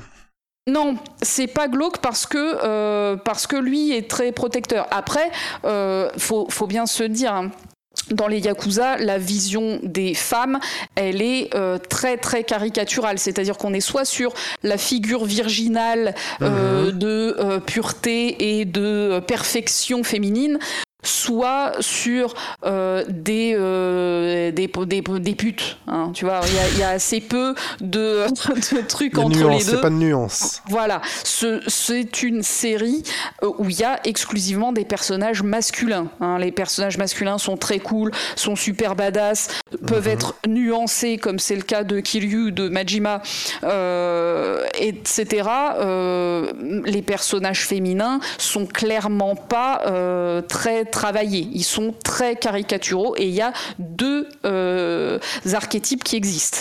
Voilà, Ouais, La- ok, la, la bien. bah, ça répond. et, et la, la dernière prostitute. Mais euh, une hôtesse est pure. hein. Une hôtesse, Oui, attention, voilà. elle est pure. Elle est juste là pour faire boire un monsieur et lui parler. Et tu vois, ça m'a vachement euh, interpellé du coup, en fait, ce, ce- ce principe de club d'hôtesse, vu comme il est présenté dans le jeu. Mhm. Parce que finalement, euh, ils vendent quoi? Ils vendent à des mecs qui auraient envie de sortir avec une meuf mais qui savent pas comment faire. euh, ben, une soirée avec une nana jolie et avec laquelle ils peuvent boire un coup plutôt que de boire tout seul euh, chez eux euh, avec leur boîte de mouchoirs. Tu vois? Euh, donc, et finalement, en fait, c'est presque un concept qui est intéressant, vraiment. Euh, parce que ça, ça- le, le- le principe, euh, c'est d'apprendre euh, quelque part à ces nanas à détendre des mecs et à leur faire passer un bon moment, mais dans la, dans la joie et la bonne humeur, tu vois, et pas du tout dans le, dans le glauque et compagnie.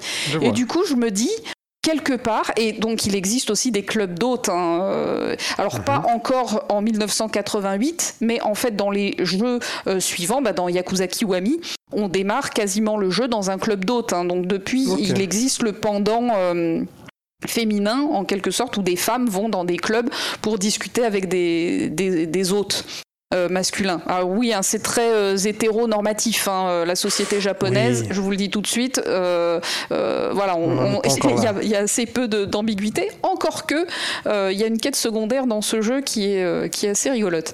À ce niveau-là. Et faut que pas que ce soit un truc où tu où directement euh, c'est une folle ou c'est. Euh, ah non, euh, attention, c'est japonais. Hein, C'est-à-dire que qui dit homosexuel dit okamawe. Hein, donc travesti. alors ah, okama c'est travesti en fait en, en japonais. ceux qui regardent One Piece doivent connaître ce, ce mot normalement.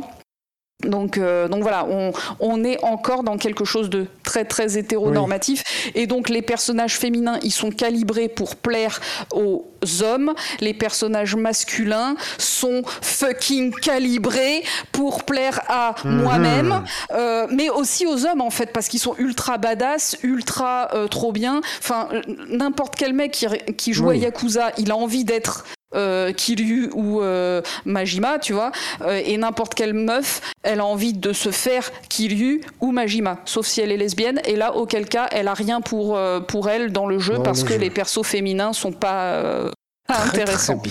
Mais en fait, il y en a pour tout le monde, il y en a pour toutes les toutes les fantaisies, On sauf déborder ton amour pour ce ah jeu. oui, ah oui, mais c'est plus que de l'amour. Mhm. C'est de la passion. Donc je vais pas enchaîner tout de suite sur Kiwami 2, même si franchement tous les jours, alors depuis que j'ai fini le jeu, j'arrive pas à lancer un autre jeu. Hein. C'est pas possible. Je veux absolument continuer Yakuza, mais je me suis interdit Oh. de euh, d'enchaîner directement avec euh, avec Kiwami 2. Alors pourquoi ça? Parce qu'en fait, bah, c'est toujours les mêmes jeux, hein. comme vous l'avez compris. Le système de combat c'est c'est toujours le même et ça se passe toujours dans les mêmes maps euh, qui sont toutes petites. Alors c'est du monde ouvert, ok, mais les maps sont quand même toutes petites, donc je les connais déjà absolument par cœur. Et en fait, du coup, il y a un côté un petit peu quand t'es pas dans les intrigues ou dans les quêtes secondaires qui elles sont toujours différentes et rigolotes. Bah, en fait, tu fais sinon toujours la même chose. Hein. Tu cours dans les mêmes rue et tu tapes les mêmes connards. Et du coup, le, les jeux, en fait, c'est un peu compliqué de les enchaîner tous les uns après les autres parce que c'est tous les mêmes jeux. C'est juste l'histoire qui est racontée qui est différente. Mais par contre, le gameplay ne change pas ou alors très très peu. Euh, et la map ne change pas ou alors très très peu. Et donc là, je me fais une petite pause. D'où côté pantoufle aussi histoire de redescendre un petit peu, voilà, euh, de bien mhm. profiter euh, de mes captures d'écran de Goro Majima. Euh, et quand je serai trop en manque, je lancerai Yakuza Kiwami 2. Alors, suite au prochain épisode, est-ce que je vous parlerai de Kiwami 2 ou pas? Je ne sais pas encore, les amis. On verra ça, on verra ça dans le prochain épisode. J'ai ma petite idée, on verra bien. Eh bien, je pense qu'on s'en est pas mal sorti dans nos deux chroniques. Euh, comme d'hab, hein, j'ai trop parlé, les amis. Non, non, c'était bien, c'était bien. Écoute, en une heure, on a fait nos deux trucs. Ne regrettez pas, ne vous sentez pas coupable de zapper mes élucubrations euh, fantasmatiques euh, au sujet de, personnages de fiction. Hein, vous... Mais sinon, ce que vous pouvez faire, c'est en commentaire m'indiquer si vous avez déjà fantasmé sur un personnage de jeu vidéo, fantasmé de manière euh, amoureuse ou sexuelle, ou les deux. Chasse tout charnel. Est-ce que vous avez des problèmes psychiatriques comme moi, qui ne sait pas faire la différence entre la fiction et la réalité. Tout à fait. Euh, eh bien, racontez-moi tout ça dans vos commentaires et euh, soyez, euh, n'ayez pas honte. Voilà, vous êtes en bonne compagnie, vous êtes, vous ne serez pas jugé. Au contraire, vous rassurerez. C'est un appel à l'aide. voilà. S'il vous plaît. S'il vous plaît. Ah, très très bien. Eh bien, Maintenant que euh, maintenant que c'est fait, maintenant que ça y est, j'ai sorti tout cet amour voilà, tout à euh, de moi. Je vais, baby, te poser une question très importante, une question. Aux six prochaines questions. On est toujours sur les questions de Morolian et euh, on en a fait six la dernière fois, on en fait six Aujourd'hui, Exactement, question thématique Halloween, thématique horreur. Et baby, je t'enchaîne direct. Quel est pour toi le meilleur vampire de tous les temps? Eh bien, euh, évidemment, c'est Dracula. Hein, on va pas tourner autour du pot, hein, tu vois. Euh, ben. Parce que, et j'aime bien le Dracula original, tu vois. Euh, j'aime quand le mal est absolu. Voilà, et Dracula, c'est ça en fait. on a pu en faire une une figure un peu euh, romancée, notamment dans le dans celui de Bram Stoker, on voit qu'il a un passé tragique et tout ça. Mais en fait, le principe de Dracula, c'est aussi que euh, souvent dans les, adaptations, c'est la représentation du mal et puis c'est tout quoi. Et moi, c'est un, truc qui me plaît dans la représentation du mal, c'est quand une nouvelle fois, je répète le mot, il est absolu. Et c'est aussi pour ça que j'aime bien euh, Kefka dans Final Fantasy VI, le méchant de Final Fantasy VI, parce que euh, c'est pas un mec avec beaucoup de justification, c'est juste le mal, tu vois. Euh, j'aime évidemment parfois quand on comprend les motivations du méchant, mais que il a ses raisons, mais on n'est pas d'accord avec ses raisons, donc il faut arrêter le méchant. Mais pas dans un film d'horreur, pas dans pas dans le, thème de l'horreur, ça c'est un truc euh, qui va vite me gonfler. Je préfère euh, les, forces de la nature comme ça, euh, et qu'on retrouve aussi dans le cinéma de Carpenter, et, et finalement chez Lovecraft ou des choses comme ça. Voilà. Bah tu vois, tu m'étonnes vachement parce que je pensais que t'allais faire la part belle à Castlevania, une de tes sagas de jeux vidéo bah, préférées. C'est Dracula hein, dans Castlevania et c'est la même chose, hein. c'est un mal absolu qui revient tous les 100 ans. D'accord, et ça fait partie des Dracula qui sont validés, qui ont le, sous, le seal of approval oui, tout, à fait, tout à fait, tout à fait. Très euh, bien. L'essence même de Dracula dans les Castlevania, c'est un truc... Euh, euh, dans Dracula, enfin dans Castlevania, Dracula il ordonne à la mort. Par exemple, c'est le la mort est un subordonné de Dracula. Ah oui, c'est un peu badass. Voilà, donc la morte, c'est le Grim Reaper, la faucheuse, euh, comme on dit en français, est un subordonné de Dracula. C'est l'avant-dernier boss dans les Castlevania. Classe. À chaque fois. Donc, euh, donc c'est plutôt cool. Euh, et, et aussi dans Castlevania, il y a toujours cette essence qui fait que si on voulait détruire Dracula pour qu'il revienne pas, c'est l'essence du mal qu'il faudrait détruire, détruire en fait. Voilà. donc il y en a un autre qui est un autre vampire qui s'appelle Kane, euh, qui est sur euh, Legacy of Kane. Ouais. Je savais pas que t'avais fait les Legacy of Kane? Oh, j'étais jeune quand j'ai fait Legacy of Kane, euh, quand je l'ai vu un petit peu, on va dire, mais je le connais bien. je l'ai fait à l'époque de la PlayStation, quoi. Vu faire? Je pense que je l'ai vu faire à l'époque de la PlayStation. 96, c'est sorti. Donc lui, c'est plutôt un chevalier vengeur qui descend dans dans la folie euh, vampirique, quoi, tu vois, qui dans la vengeance et ainsi de suite, et en se vengeant, il devient de plus en plus maléfique. Et en fait, la fin canon, à la fin de, à la fin de Legacy of Kain, tu choisis entre sauver le monde et en devenir euh, euh, le suzerain diabolique. Et en fait, la fin canon, c'est Kane qui choisit le mal. Voilà, parce que finalement, c'est un vampire. Et, voilà. Donc, parce que c'est l'incarnation de, la, de cette folie vampirique, machin. En face, tu as Raziel, qui est un, qui lui est un héros plus classique, le héros trahi, machin, qui est un autre vampire, et qui du coup me plaît moins, parce que euh, c'est un vampire euh, nul, Raziel.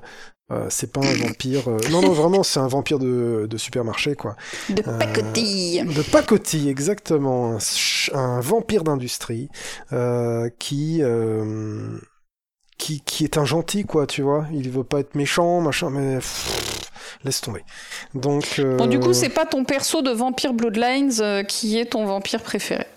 Non, parce que euh, là, c'est encore un vampire moral. Avec une morale, moi c'est un chevalier blanc dans, dans Vampire, mon, perso. Donc en effet, là j'en avais fait vraiment un mec qui veut aider et qui veut justement combattre son vampirisme. Dans, Bloodline, il y a ce côté-là, c'est un humain qui essaye de rester humain au maximum, s'il veut. Donc euh, avec ses, points d'humanité. Et le but dans, dans Bloodlines, pour moi, c'était de garder le maximum d'humanité, de ne pas tomber dans euh, le vampire sanguinaire et fou, euh, fou de fou de, de pouvoir et de, de maléfices et machin. Donc voilà. tous ceux qui veulent en savoir plus, il y a ton let's play intégral sur la chaîne YouTube de John Beavers. Voilà, quand on me demande meilleur vampire, je réponds Dracula, je suis un mec classique, je suis un mec simple. Voilà. Ok. Alors, en ce qui me concerne, moi, je vais euh, complètement à l'inverse de, ta démarche. Euh, non, pas du tout. S'il te plaît, respecte-moi quand même un minimum. un minimum quand même. Non, mon vampire préféré, c'est pas tellement mieux. C'est Eric Northman de la série True Blood. Oui, euh, ok. Voilà. on, reste, on reste dans les héros calibrés. on reste dans les héros calibrés. Écoute, en ce moment, ma, libido euh, fictionnelle est à son maximum, hein, comme tu peux le, comme tu peux t'en rendre compte, voilà. Euh, non, mais qui dit vampire pour moi disait True Blood déjà, mhm. donc série, euh, série sur les vampires. Alors je, je, resitue un petit peu pour ceux qui connaissent pas du tout True Blood. C'est une série en sept saisons qui est sortie sur HBO entre 2008 et 2014. D'ailleurs, je crois qu'il va y avoir un remake cette année, ce que je trouve complètement débile et nul à chier. Donc ne regardez pas ça, regardez plutôt le bon vieux True Blood qui est visible en France sur OCS.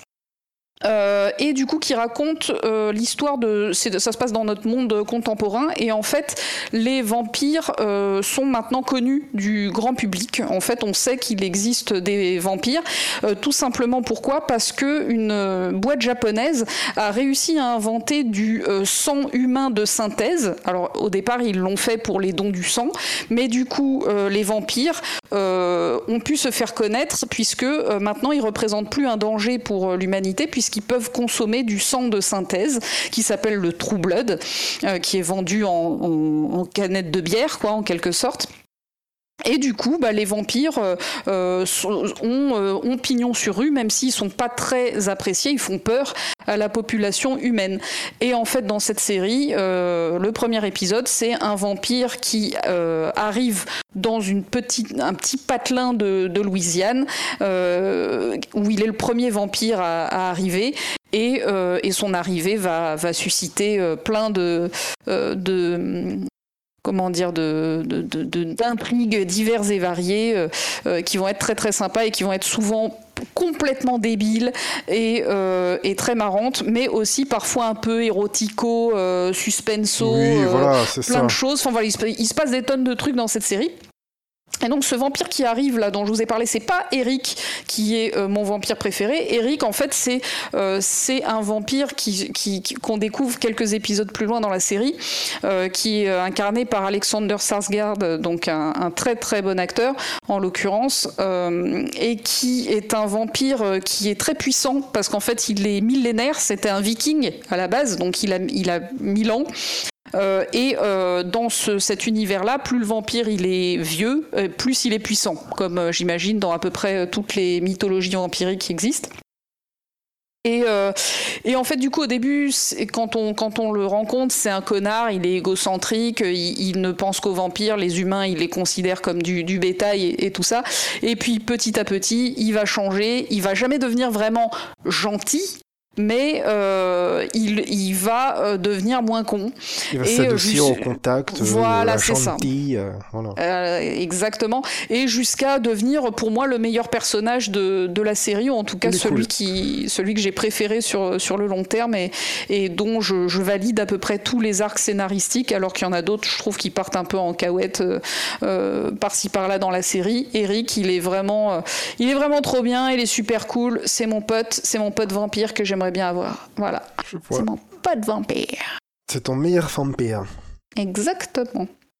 Baby, y a-t-il un bouquin ou une BD ah, oui. qui t'a fait trembler dans ton lit? Eh bien, c'est deux bouquins de de Lovecraft qui ont chaque fois euh, des pétages de plomb euh, à la fin, et c'est ces moments de pétage de plomb qui m'ont fait euh, qui m'ont fait peur dans mon lit parce que je les écoutais je les, je les lisais pas, je les écoutais pour m'endormir. D'accord, t'as fait de l'audiobook. Ouais, le l'audiobook euh, du livre audio, comme on dit en français, baby, euh, voyons. Et, euh, et du coup, c'est euh, le premier, c'est les rats dans les murs. Ok. Voilà, parce que il y a un moment où, où, le perso est possédé, et ce moment-là, ça m'avait un peu réveillé, tu vois ce que je veux dire. et il y a les montagnes hallucinées.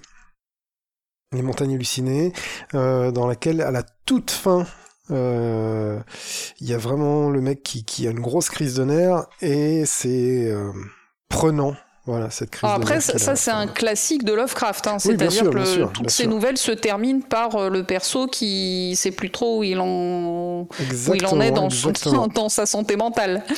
Mais en l'occurrence, ces deux-là, elles t'ont plus marqué que les autres. Voilà, elles m'ont plus marqué que les autres euh, parce que euh, parce que bien raconté dans le livre audio, ainsi de suite. Sinon, en livre, il n'y a pas vraiment de livre qui m'aurait fait peur ou tu vois, de choses comme ça. Je, je suis assez distant quand je lis. Que ce soit BD ou livre. Donc je vais pas ressentir de peur, mais tu vois, je peux, je maîtrise mieux. J'ai l'impression, on subit moins un livre que qu'un jeu ou un film dans lequel on est plus immergé. J'ai l'impression pour moi en tout cas. Et du coup, voilà, ce serait ça les les, la réponse, la réponse à celui-là, euh, toujours, euh, même des, euh, des dizaines et dizaines d'années après, Lovecraft qui reste efficace dans la peur. voilà. Ok.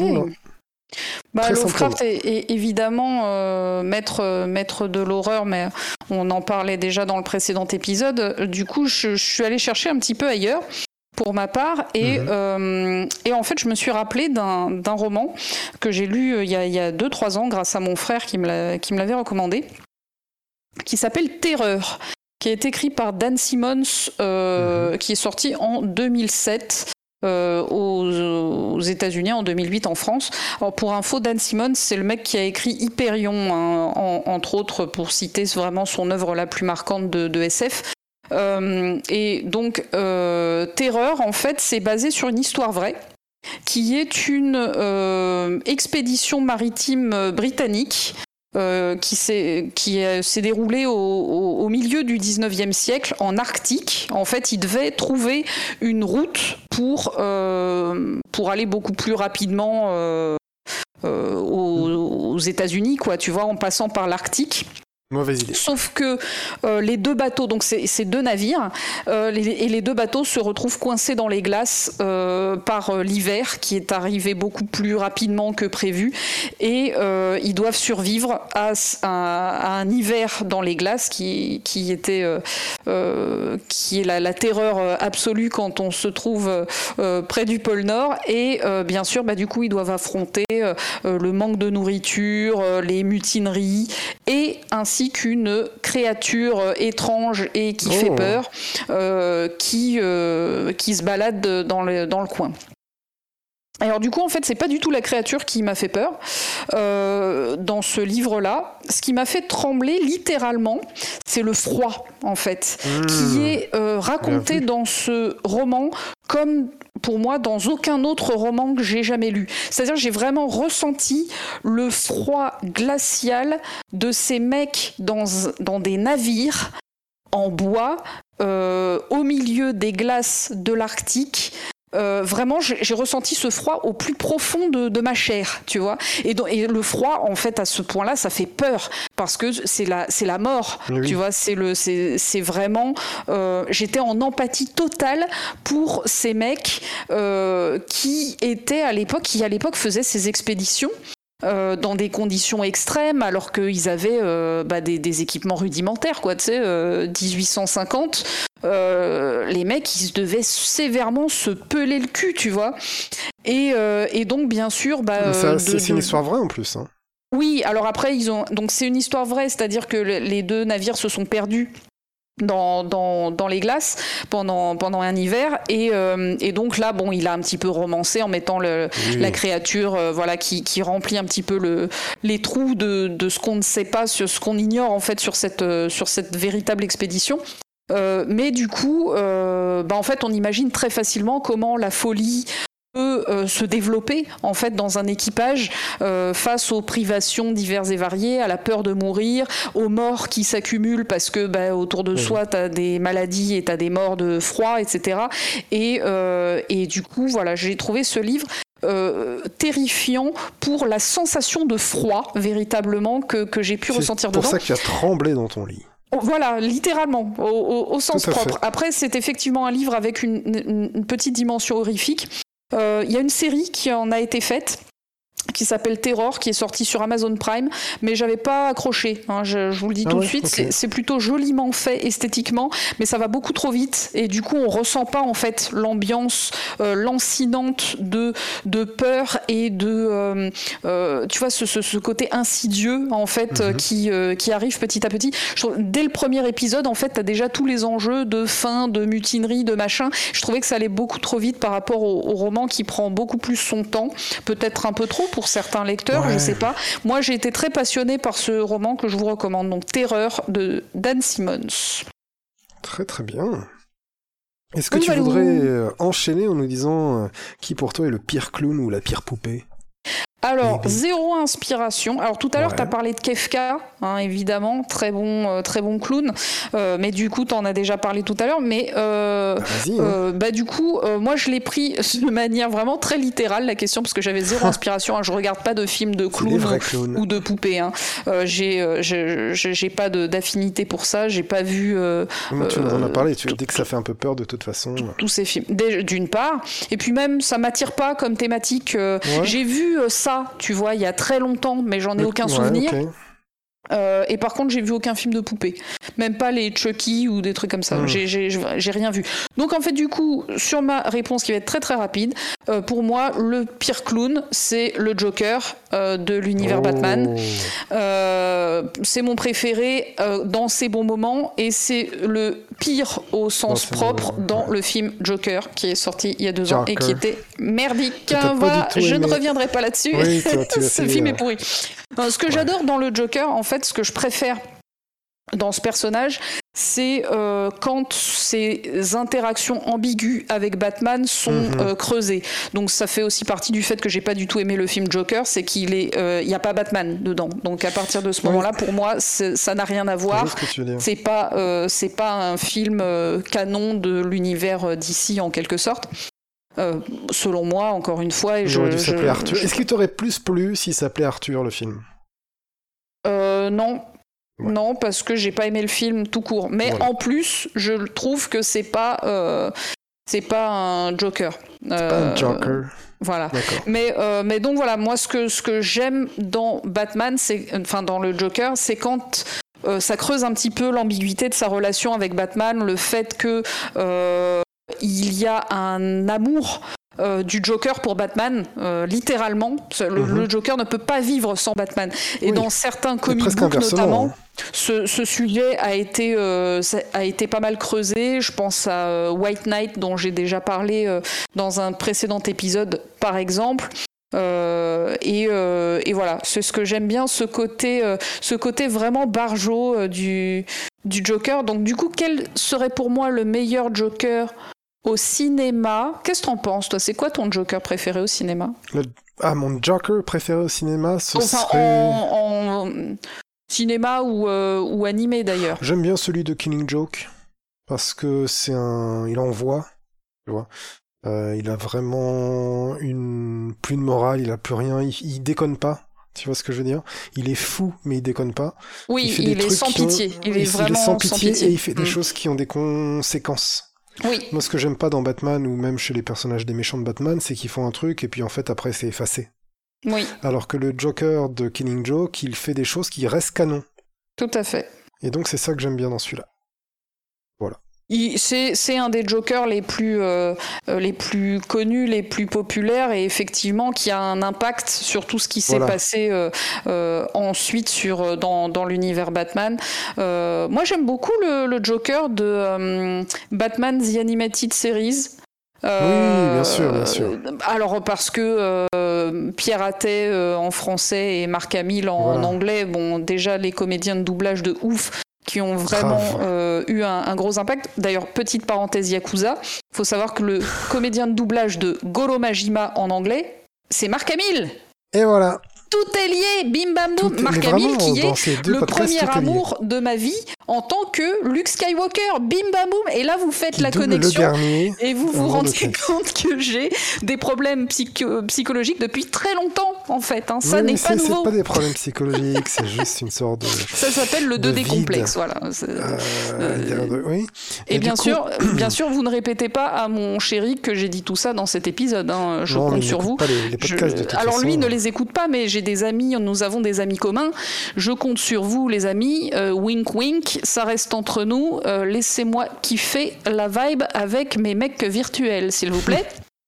Euh, donc voilà, Joker. C'est tout ce que j'avais à dire à ce sujet. Baby, toi, tu as certainement des trucs beaucoup plus intéressants à raconter. Oui, ben, sur moi, le pire clown ou la euh, pire poupée. Je reste un homme simple, encore une fois. Tu parlais de ça, et c'est bien ça qui, pour moi, est le, le pire ou le, le plus flippant de tous les, les clowns. C'est un film qui m'a vraiment fait peur quand j'étais petit. Alors, ça, c'est. Alors donc, je, je fais une petite parenthèse. Enfin, on parle de Stephen King dans un top Oui. de l'horreur. C'est ça, Parce que ça. on allait quasiment le finir sans avoir jamais évoqué Stephen King. Oui, c'est vrai, c'est vrai, c'est vrai. Je- J'avais parlé de de Shining à un moment, puis je me suis dit non. Euh, Je suis partagé sur Shining. Mais du coup, euh, il y a ça qui est une série télé en deux épisodes, on va dire, euh, des films, des téléfilms qui sont sortis en 1990. Ouais. c'est ceux que j'ai vus. vus à l'époque. Et il y a les deux films de 2017 et je ne sais plus combien qui ont été faits par euh, un autre mec, machin, modernisé avec un nouveau clown, enfin tout, tout nouveau quoi. La même Il paraît qu'ils sont pas mal. Ils sont bien. Avec le bien. petit frère euh, Skarsgård d'ailleurs, euh, l'acteur qui fait Voilà. le nouveau ça, c'est aussi donc tout est lié encore une fois. Bill Voilà. Skarsgård qui est le frère de Eric de Exactement. Blood et qui est beaucoup moins sexy que son frère dans Oui. ça, étant donné que Tout à Euh, il fait un petit peu peur. Euh, donc, il y a des choses à dire, c'est que c'est encore un mal absolu. Donc c'est cool, tu vois. C'est l'incarnation du mal absolu, encore une fois. Du... C'est le croque-mitaine, hein, vraiment. C'est le mangeur d'enfants. C'est même pas juste le chatouilleur de pieds, c'est un mangeur d'enfants. Et, euh, et qui revient périodiquement pour, euh, pour embêter les gens. Et euh, c'est pour ça que le premier épisode de ça, à chaque fois, c'est les enfants. Et le deuxième, c'est les adultes qui recombattent euh, la bête. Quand tu dis c'est le mal absolu, c'est-à-dire qu'il n'y a aucun motif pour faire Non. ce qu'il fait. On non, sent non, non, non, pas les steaks C'est pas, euh, un Il n'y a pas de clown. trauma d'enfance, Euh, c'est pas, pas, quelqu'un qui un jour était humain et ensuite est devenu Voilà, un clown. C'est une, une c'est un mal entité, absolu euh, qui prend la maléfique, forme ouais. de. Voilà, c'est un mal absolu qui prend la forme d'un clown, mais qui en fait bien. est métamorphe. oui. Il peut prendre la forme qu'il veut, sauf que pour attirer les, les enfants, il prend la forme d'un clown. Tu vois Alors, Oh, quel enfant ding, a, ding. a déjà aimé les clowns? Ça, c'est la bonne question du jour. Mais, Oui, euh, c'est vrai, mais voilà. En gros, euh, tu vois, c'est comme le bibadum Dites-le nous dans quoi. les commentaires si vous avez aimé les clowns. Euh, on peut peut-être faire quelque chose pour vous. On peut peut-être vous le, envoyer le vers bibadum chamallow dans, des médecins spécialisés. dans Ghostbusters 2, je crois que c'est dans le 2. Euh, je sais plus. C'est dans le 2 ou c'est dans le 1 Euh, Chamallow Ouais, c'est dans le Ah 1. merde, je sais plus. C'est dans le 1, c'est dans le 1. Ok. Euh, Excuse-moi, c'est dans le 1. Et du coup, euh, c'est juste une forme que prend le mal, tu vois. Même si c'est une forme toute mignonne, et ben au final, euh, c'est dégueulasse quand même et c'est maléfique quand même. Euh, ça m'avait fait flipper quand j'étais petit, ce truc. Pas. Euh, vraiment, j'avais des cassettes. Le clown dedans, c'est Tim Curry.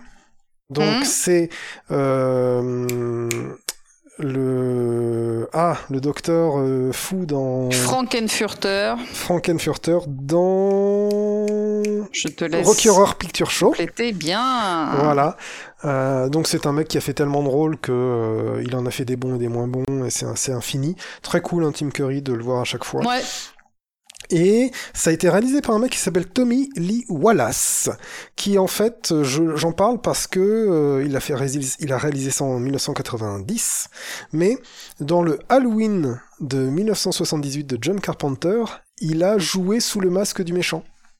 Tout est lié, voilà.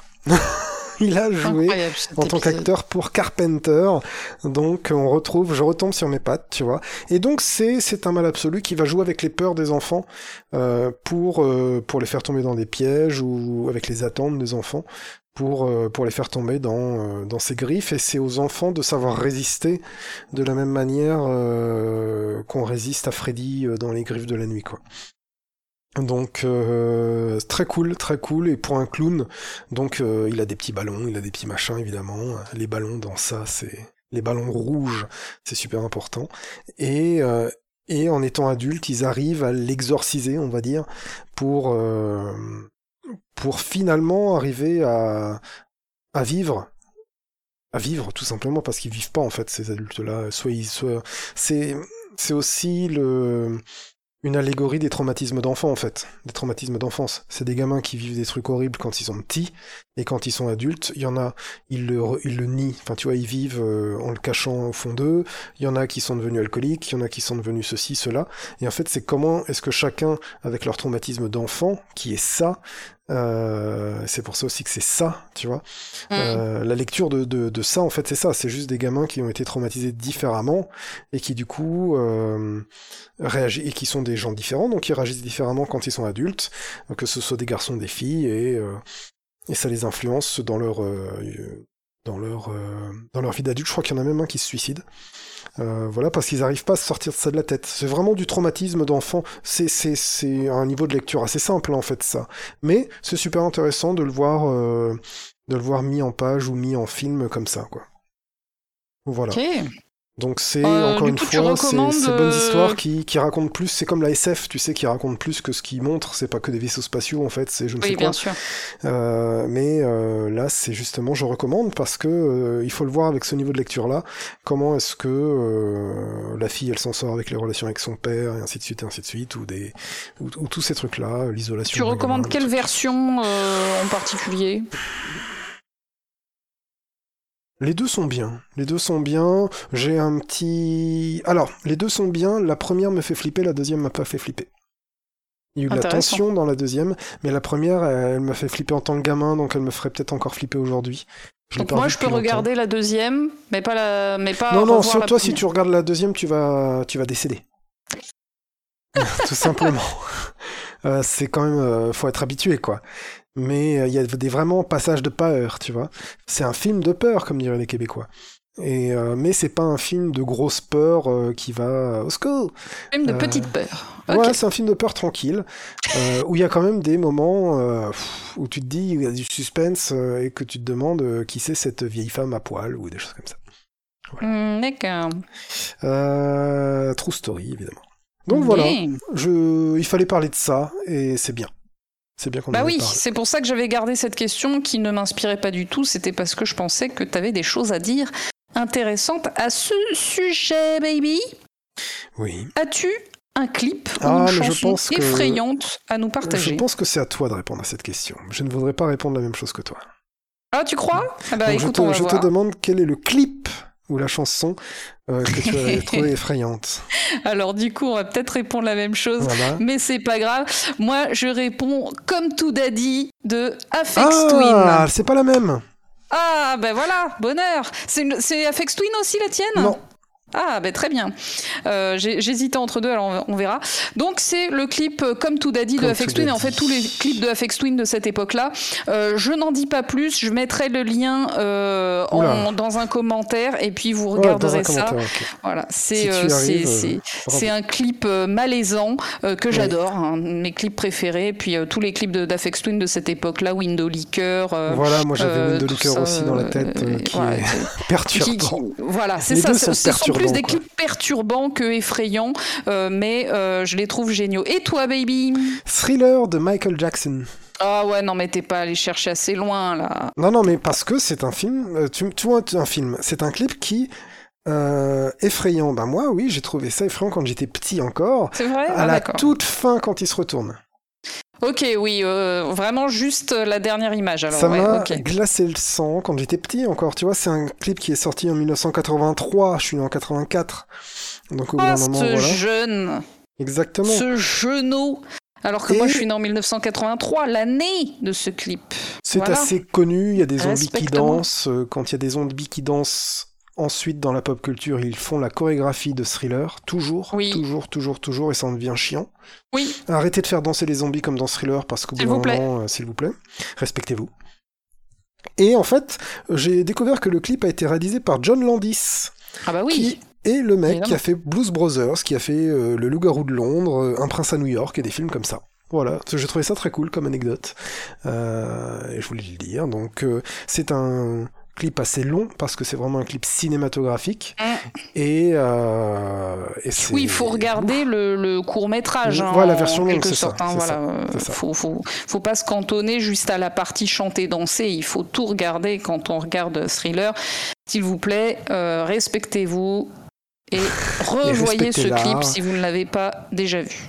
Je regarde s'il est sur YouTube. euh, 13 minutes, voilà, 13 minutes euh, 43, euh, la version longue. Et c'est très cool. Vraiment, euh, vraiment très très cool. Voilà, c'est du bon Michael Jackson aussi. Je suis pas forcément un fan euh, comme toi de Michael Jackson. J'aime beaucoup euh, certains albums, Billie Jean ou des trucs comme ça. Mais euh, Billie Jean, qui est un de mes albums d'enfance en fait, tu vois. Mais euh, c'est bien le nom de l'album, hein, Billie Jean. Non, Ah, c'est thriller. C'est Thriller, d'accord. Donc c'est ça que je confondais. Ou alors j'avais peut-être le, le single de Billie Jean. C'est peut-être ça que j'avais. C'est un vinyle. Bref, c'est un de mes vinyles de Michael Jackson quand j'étais petit. Et, euh, et donc j'aime bien cette période-là de Michael. Mais du coup, voilà, thriller, ça fait peur quand t'es petit et qu'à la fin, il y a le, le twist final et tu fais Ah Voilà parce que parce que t'es très jeune quand tu vois ça, euh, étant donné que c'est sorti avant que tu naisses. Voilà. Ouais, c'est vrai que ce clip a été une méga claque. Alors moi, dans ma, dans, ma prime jeunesse, en fait, précisément mon, mon année de sixième, Hmm. J'étais extrêmement, extrêmement fan de Michael Jackson. J'étais fanatique, hein, littéralement. Ça a été mon, mon, mon, fanatisme vraiment pendant cette année de sixième. D'ailleurs, que tout le monde se foutait de ma gueule euh, au collège, hein, euh, littéralement. Euh, et, euh, et à cette époque-là, il y a eu une nuit Michael Jackson qui est passée sur M6 avec tous les clips qui était sorti euh, jusqu'à ce oh. moment-là dans l'ordre chronologique. Et en fait, je l'ai enregistré cette nuit Michael Jackson sur une VHS et je l'ai maté des milliards de fois vraiment cette euh, cassette. Euh, et donc bah, dedans, c'est là que j'ai pu découvrir le, le, court métrage du clip de Thriller, mais aussi tous les autres clips de Michael Jackson, et c'était vraiment ouf. Voilà, c'est trop trop bon souvenir, vraiment cette, cette cassette. Ouais. J'allais dire, en gros clip de Michael Jackson, il y a aussi euh, Smooth Criminal, qui est très cool. Oui. Voilà. Hum, ça fait partie des deux gros clips de Michael Jackson pour moi. Ouais, ouais, bah, c'est là où il y a eu le plus de, de moyens et d'ambition de raconter quelque chose au sein d'un clip. Ouais.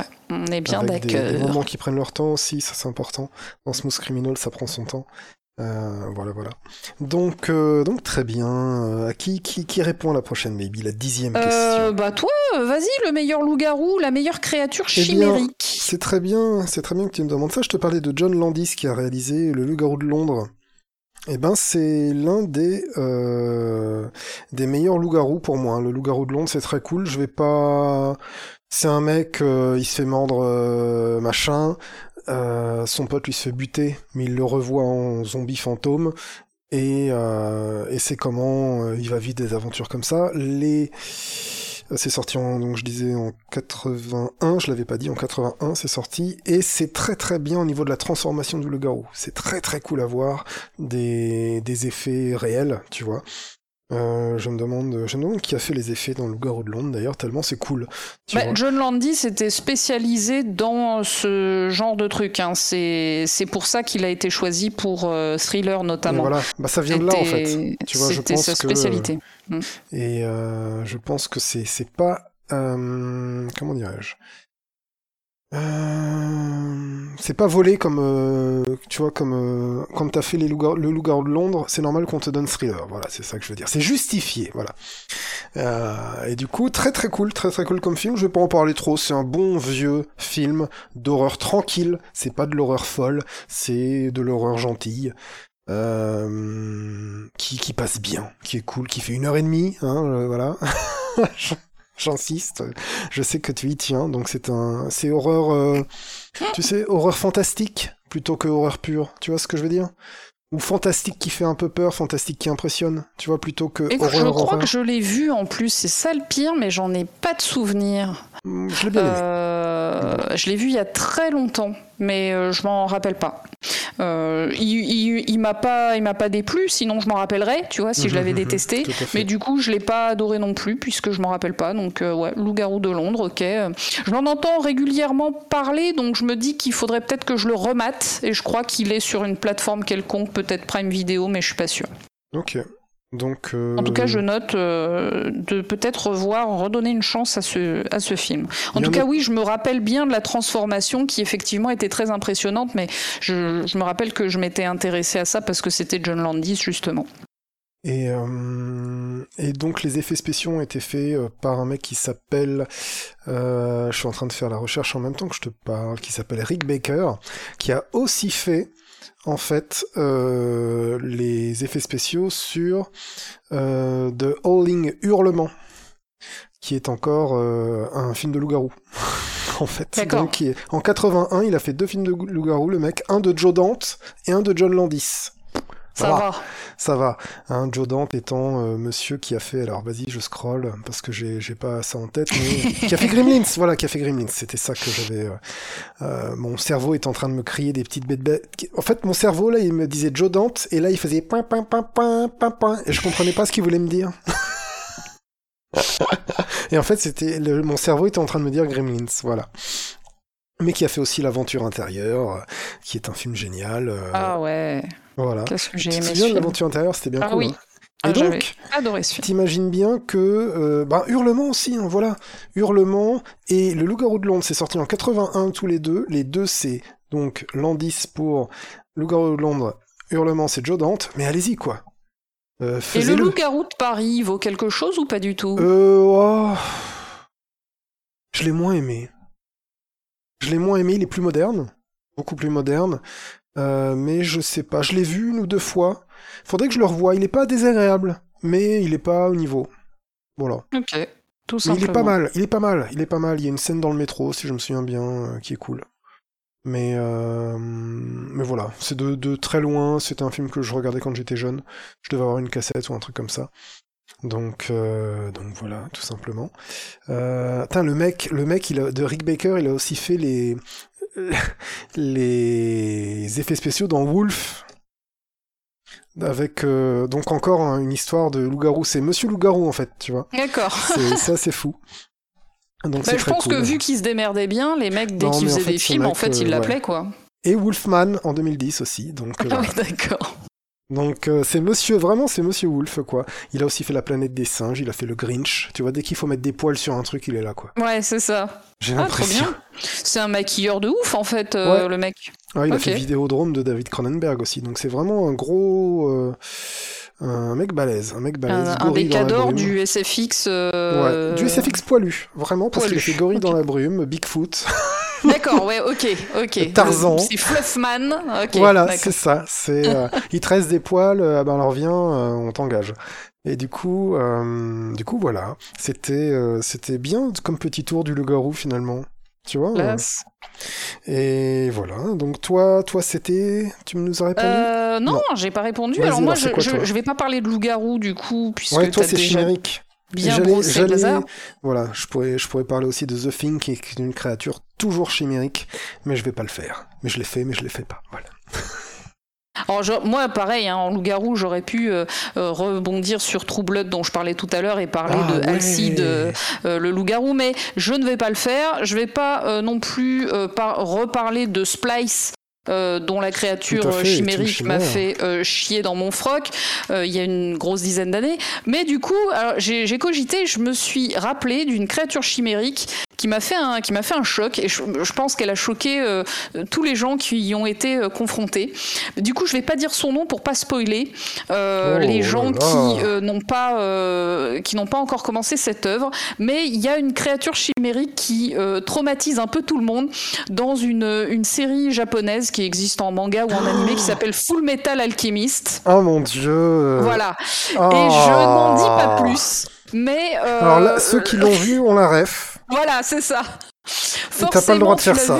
T'as pas le droit de faire ça. eh ouais, non mais voilà, je, là si tu veux, il y a des traumas, il y a des traumas comme ça, et celui-là, il, euh, je pense qu'il a touché absolument tous les gens qui ont été confrontés à Full Bravo. Metal Alchemist. Très Euh, On n'en dit pas plus. T'as raison. Voilà, T'as raison. voilà. Pas besoin d'en dire plus. J'en dis pas plus, ne cherchez pas sur internet. Oui, voilà. Et par contre, si vous n'avez pas vu euh, ou lu Full Metal Alchemist, ben, allez-y et euh, on en reparle. On en Oh reparle dans les dieu. commentaires.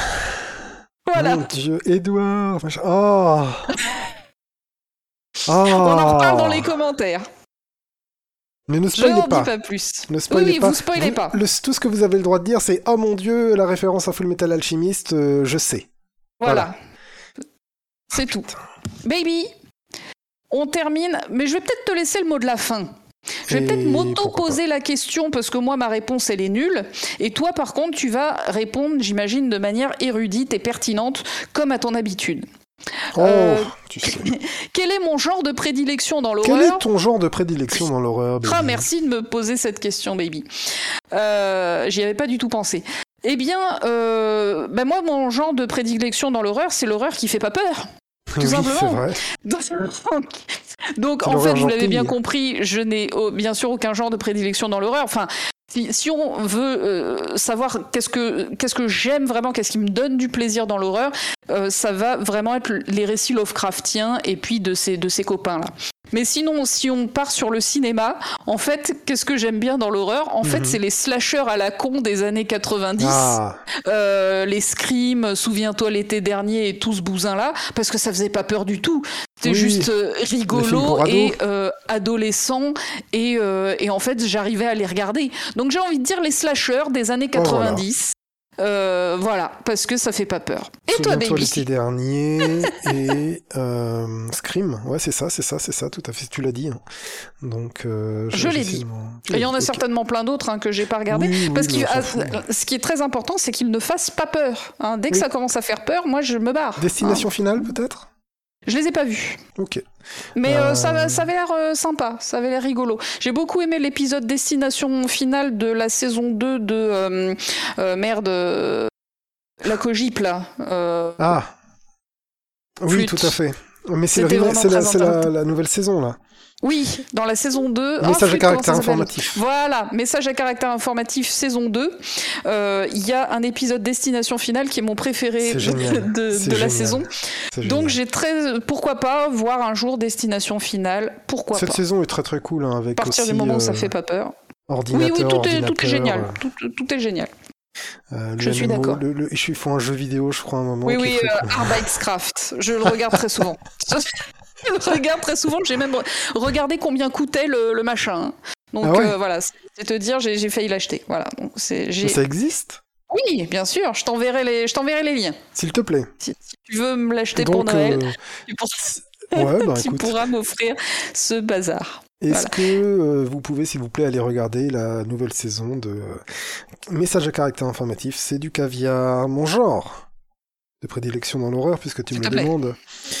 Euh, c'est quand. Alors, j'ai envie de te dire horreur cosmique. Toujours, moi l'horreur cosmique ça me plaît. Quand ça dépasse l'humanité, quand euh, vraiment il n'y a plus rien à faire, euh, je trouve ça assez cool. L'horreur foutue, tu sais, oh bah c'est foutu. Oui, bien sûr. Et quand même le huis clos. Voilà, en genre, j'aime quand c'est confiné, si tu veux. Oui, bah, qui est- ça f- y a rien qui fait plus flipper que le Voilà. huis clos.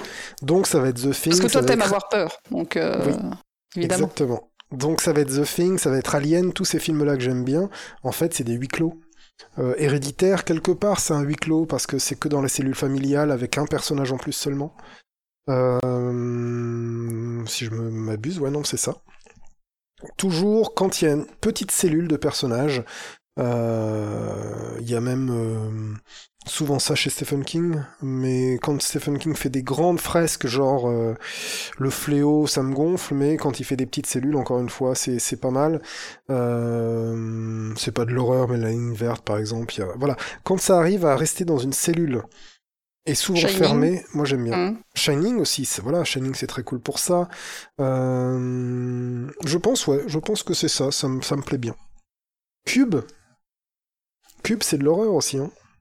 Ouais, c'est vrai. Alors, bah, du coup, c'est un de mes films préférés. Mais bon, en l'occurrence, il n'y avait pas la question euh, quel est ton truc d'horreur préféré? Il y avait Quelle ces questions, attention, dans, euh, dans, horrifique dans préférée? le, dans les 30 questions de Morolian euh, sur Twitter, il y avait ces questions-là, mais c'est pas celles qu'on a sélectionnées. On a plutôt eu envie de, de, de parler de plein de choses et pas forcément de faire des recommandations, mais en fait, Celles on les a faites on- au fur et à mesure. Celle dont on voulait parler, et celle dont on voulait voir les réponses que vous allez donner aussi. hein, Ok, oui, on vous attend Donc, au c'est- tournant c'est comme d'habitude dans les très commentaires. simple pour dire euh, mon, mon genre, si vraiment parler de genre, c'est. euh, Puis j'aime bien aussi quand ça se passe dans des vaisseaux spatiaux, mais c'est pas forcément nécessaire, donc tu vois, c'est pas Comme Dracula retiendrai. 3000, par exemple. Dracula 3000, euh, qui C'est un est huis clos, il y a des qui est vampires, que tu aimes. ça se passe dans l'espace, Tout à fait. il y a tout.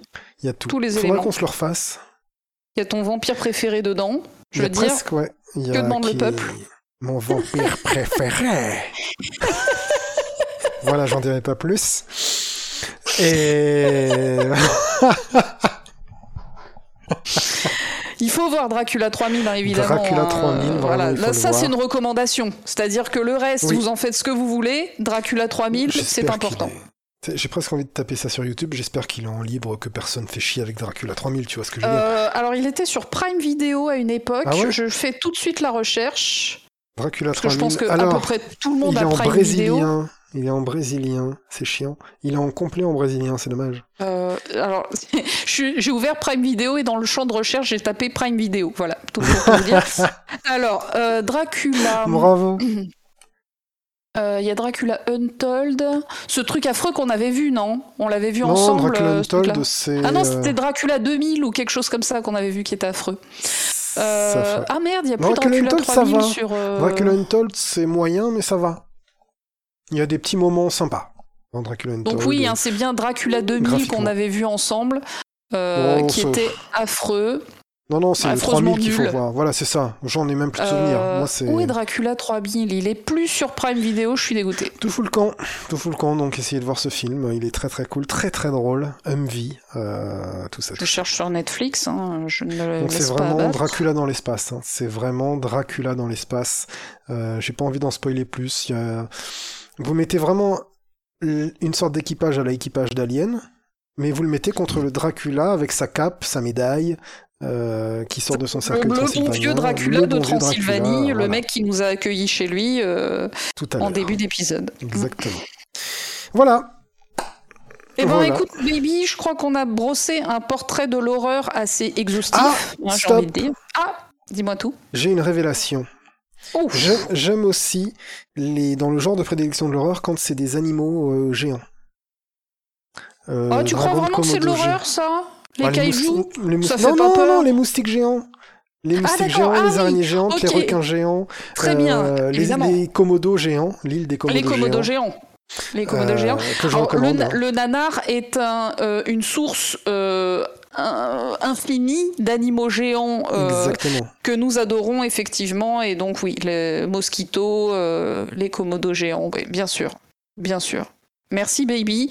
On ne pouvait pas euh, terminer ce podcast sans évoquer les animaux géants. Et je pense que c'était important. voilà, parce que euh, voilà, euh, Mosquito, l'île des komodos géants. Je le répète parce qu'il faut que ça rentre dans la tête des gens. Ces deux films-là, il faut les voir. Voilà. Ils ont Et chacun, ouais. euh, chacun leur qualité. euh, Non mais la culture c'est ici les gars. hein. Arrêtez Euh, voilà, d'écouter divers euh, podcasts, d'aller sur plein de chaînes. La culture c'est là, tout ça, vous y êtes. bonjour quoi. Voilà. C'est-à-dire que maintenant, votre référence c'est Drink and Click et on n'en parle plus. Exact. Voilà, arrêtons de tourner autour du pot, de se tergiverser. Là, on a quand même parlé de John Landis et tout ça. euh, bon, on a parlé de tout, quoi. Et c'était pas mal, j'ai trouvé. Bah moi j'ai vachement kiffé, hein, baby. Ça me manquait euh, énormément d'enregistrer ces petits podcasts avec toi. J'espère que le prochain on sera chez toi, euh, aussi. tranquille, avec un petit verre euh, de. de Qu'est-ce que tu de fais le quoi 11 qu'il en novembre tout ça Euh, je, je sais pas. Non, si j'ai un pote qui vient, d'ailleurs qui écoute le Hmm. podcast, bah, tiens, je lui fais un bisou Drig. Bisou Drig, euh, c'est un fan du podcast et euh, il vient à. Paris ce week-end-là. D'accord. Donc, euh, je verrai mon pote Drig. T'as pas, rigolé à mon calembour Je l'ai pas entendu, baby, excuse-moi. Drig and Glig. Ah, pas mal Putain, il va aimer. Voilà, bah c'est Ah, spécial dédicace à Drig. Écoute, Ouais. voilà. Bisous, mon poteau. Euh, Et donc, il vient le 11 novembre, tu ne pourras pas venir donc, ok. Ouais, non, mais t'inquiète, je te tiens au courant, Je baby. On va se vendredi, d'ailleurs, je vais caler, poser, on va se caler tout jeux. ça. Euh, on va parce que se c'est un un- jeudi, le 11 novembre, donc je vais poser mon Un vendredi. futur c'est bien, épisode. Faut que je fasse un autre jeu en attendant, alors du coup. Oui, oh là là, faut que je me mette à jouer vite, vite, vite. Vite, Vite. Yakuza. Vite. Briser la glace oh, pour jouer baby, Yakuza. ah ouais, là, je vais être obligé. Obligé. Et donc, on verra à quoi je vais J'ai avoir 200 joué. jeux sur Steam, mais je vais être Voilà. obligé de jouer à Yakuza Kiwami 2. Évidemment, Ah, c'est malheureux. trop dur la vie. C'est malheureux, c'est malheureux, mais au bout d'un moment, on en Ah non, mais le pire, c'est que j'ai fait deux jeux qui duraient une heure euh, cette semaine. Je... Tu veux nous en parler Éventuellement, je- non, non, non, je les garde en jeu de secours pour Ouais, le prochain podcast. Si éventuellement j'ai j'ai rien d'autre. Non, non, t'inquiète, t'inquiète. Ok. Baby, je te souhaite une très bonne euh, soirée. Eh bien, merci. Je te Un très bon très bonne Halloween déjà. Qu'est-ce que tu vas faire à Halloween? Alors, en pas. sachant que là, c'est diffusé dans le passé. Ah oui, Enfin, voilà. On... J'ai ma tante qui fête ses 50 ans de mariage. euh, Il y a mon Ah oui, père qui vient pour l'occasion. Et du coup, euh, voilà. La sœur de mon père fête son euh, mariage, ce sera un truc familial, quoi. Il n'y aura Familial. Il n'y aura pas plus de peur que ça. Eh ben moi, figure-toi que j'espère flipper, parce Oh. que pour la première fois de ma vie, je vais fêter Halloween. Oh. euh, car au CE de mon conjoint, ils ont offert des Oh places là. pour Halloween à Disney.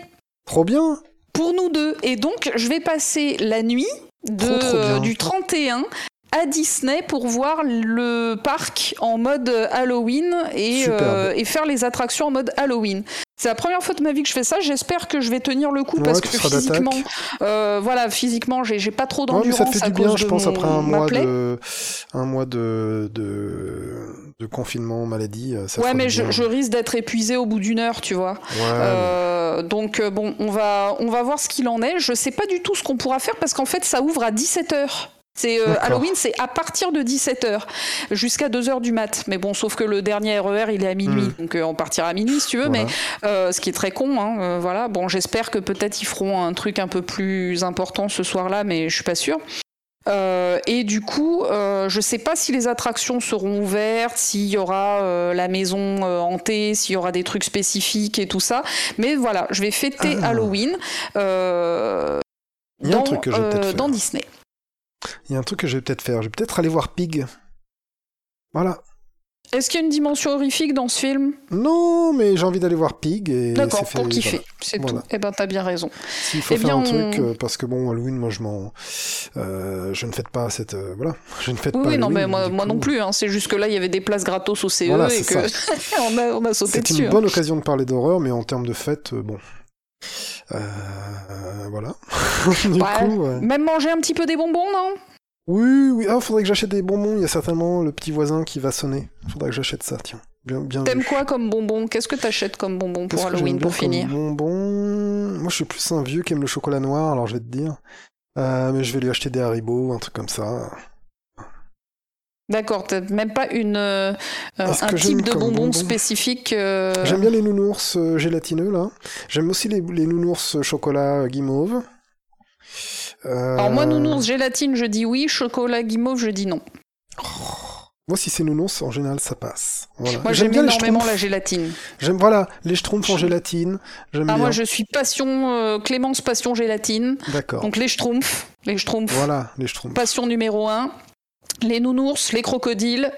Là, tu fais mon bonheur. C'est la texture aussi Ah, les crocodiles avec le truc blanc en dessous, là. Et ça, oui, c'est super. Et oui, les Ça, crocodiles, c'est baby. Double Euh, face. Je suis pas très fraise tagada. Ah non, c'est Euh, dégueulasse. J'aime pas la réglisse. Les fraises, les bananes, j'aime pas. Réglisse, Mm. j'aime pas. Les dragibus, c'est bon. Les dragibus. Ah, ouais. Totalement, totalement. c'est du sucre, hein. Oui, bah oui. Du qui sucre et des, des, des produits animaux euh, Oui, c'est du sucre, du porc et, euh, et, et du poison, enfin, au bout d'un moment. C'est ça, bah oui, hein, faut, faut bien le dire, hein, du pétrole. Mais, et mais tu sais que moi, ça. je mange plus de sucre, en fait. Du coup, euh, pff, les bonbons, ça, ça m'attire plus. Je me suis, comme je me suis sevré du sucre, je m'en peu. homme. Euh, oui, bah écoute, ça, ça fait pas de mal. Et du coup, je, dès que je mange un truc sucré, c'est hyper sucré pour moi, tu vois. On Même parle le- de bouffe et résultat, j'ai mon ventre qui se met à gargouiller de Eh ouf. ben voilà. Je sais pas si vous l'entendez, mais Et les gargouilles, c'est avec le thème. Ça reste dans le thème, évidemment. Oh, c'est beau, baby. Eh Un oui, bon merci d'avoir-. Écoutez cet épisode si trouille. merci. Oh Eh, mais trop bien Et ça, ça doit être dans un titre. Eh ben, Je ça peut être le titre. Hein. Tu te démerdes, ça doit être dans un titre. Ce sera le titre euh, du, prochain, du premier épisode. Ou du deuxième. Du deuxième. Donc ce sera euh, spécial Halloween, ce sera le premier. Et si épisode 6 trouille, ce sera le deuxième. Je Eh ben écoute, voilà, note tout ça et on se dit euh, merci d'avoir écouté euh, cette partie 2 euh, du sixième épisode de la saison 3 de Drink and Click, votre podcast préféré, le podcast culturel, le podcast intelligent, podcast Yakuza aussi, podcast fait. de hein. tous les fantasmes. Euh, Podcast Nicolas Cage, évidemment. voilà, voilà, c'est ça. Chacun, chacun ses fantasmes. Euh, et merci à tous. Euh, encore une fois, j'ai envie de dire parce que on vous remercie à chaque fois, mais là j'ai envie de dire vraiment un merci spécial parce que vraiment j'adore cette commu. Vous nous faites des Mais oui. commentaires toujours plus géniaux les uns que les autres. vous passez du temps à chaque fois, non seulement à nous écouter, ce qui déjà est extraordinaire, je trouve, mais en plus à nous répondre. Oui. Euh, répondre et, à nos réponses, euh, et ça, c'est vraiment génial. Voilà. Il y a des conversations entières de, sous, les, sous les podcasts dans YouTube. Ouais. voilà. Et n'hésitez pas hein, sur le site Podcastix à aller. Euh, vous avez le lien dans la description. Si vous voulez télécharger le MP3, c'est toujours possible. Voilà. C'est vrai, c'est vrai, tout à fait. Voilà, donc vous pouvez l'écouter en audio, vous pouvez le regarder entre guillemets sur YouTube. Et en fait, la plupart des commentaires, ils sont faits sur YouTube. Donc euh, euh, mhm. vraiment, euh, n'hésitez pas à commenter, à répondre ou à, ou à réagir. C'est un immense plaisir à chaque fois et c'est pour ça qu'on fait ça parce que s'il n'y avait pas d'interaction, je pense que ça fait très longtemps qu'on s'est arrêté de faire ces petits podcasts et juste on, partagerait juste tous les deux. Mais là, c'est vraiment un super plaisir euh, euh, d'être avec vous, mes petits, euh, mes petits fantômes, mes petits monstres. Waouh, très très bien. Et mon film préféré Halloween, c'est bien sûr L'étrange Noël de Monsieur Jack. Hein. Ok. Alors eh ben, c'est un film de, Noël, donc ça compte pas. Ouais, voilà, c'est ce que j'allais dire. C'est comme mon film préféré du monde. Très très bien, eh bien merci, merci, merci. Je vais pas répéter la formule du merci que tu as très bien fait. Je vais juste dire salut. Salut Thank you.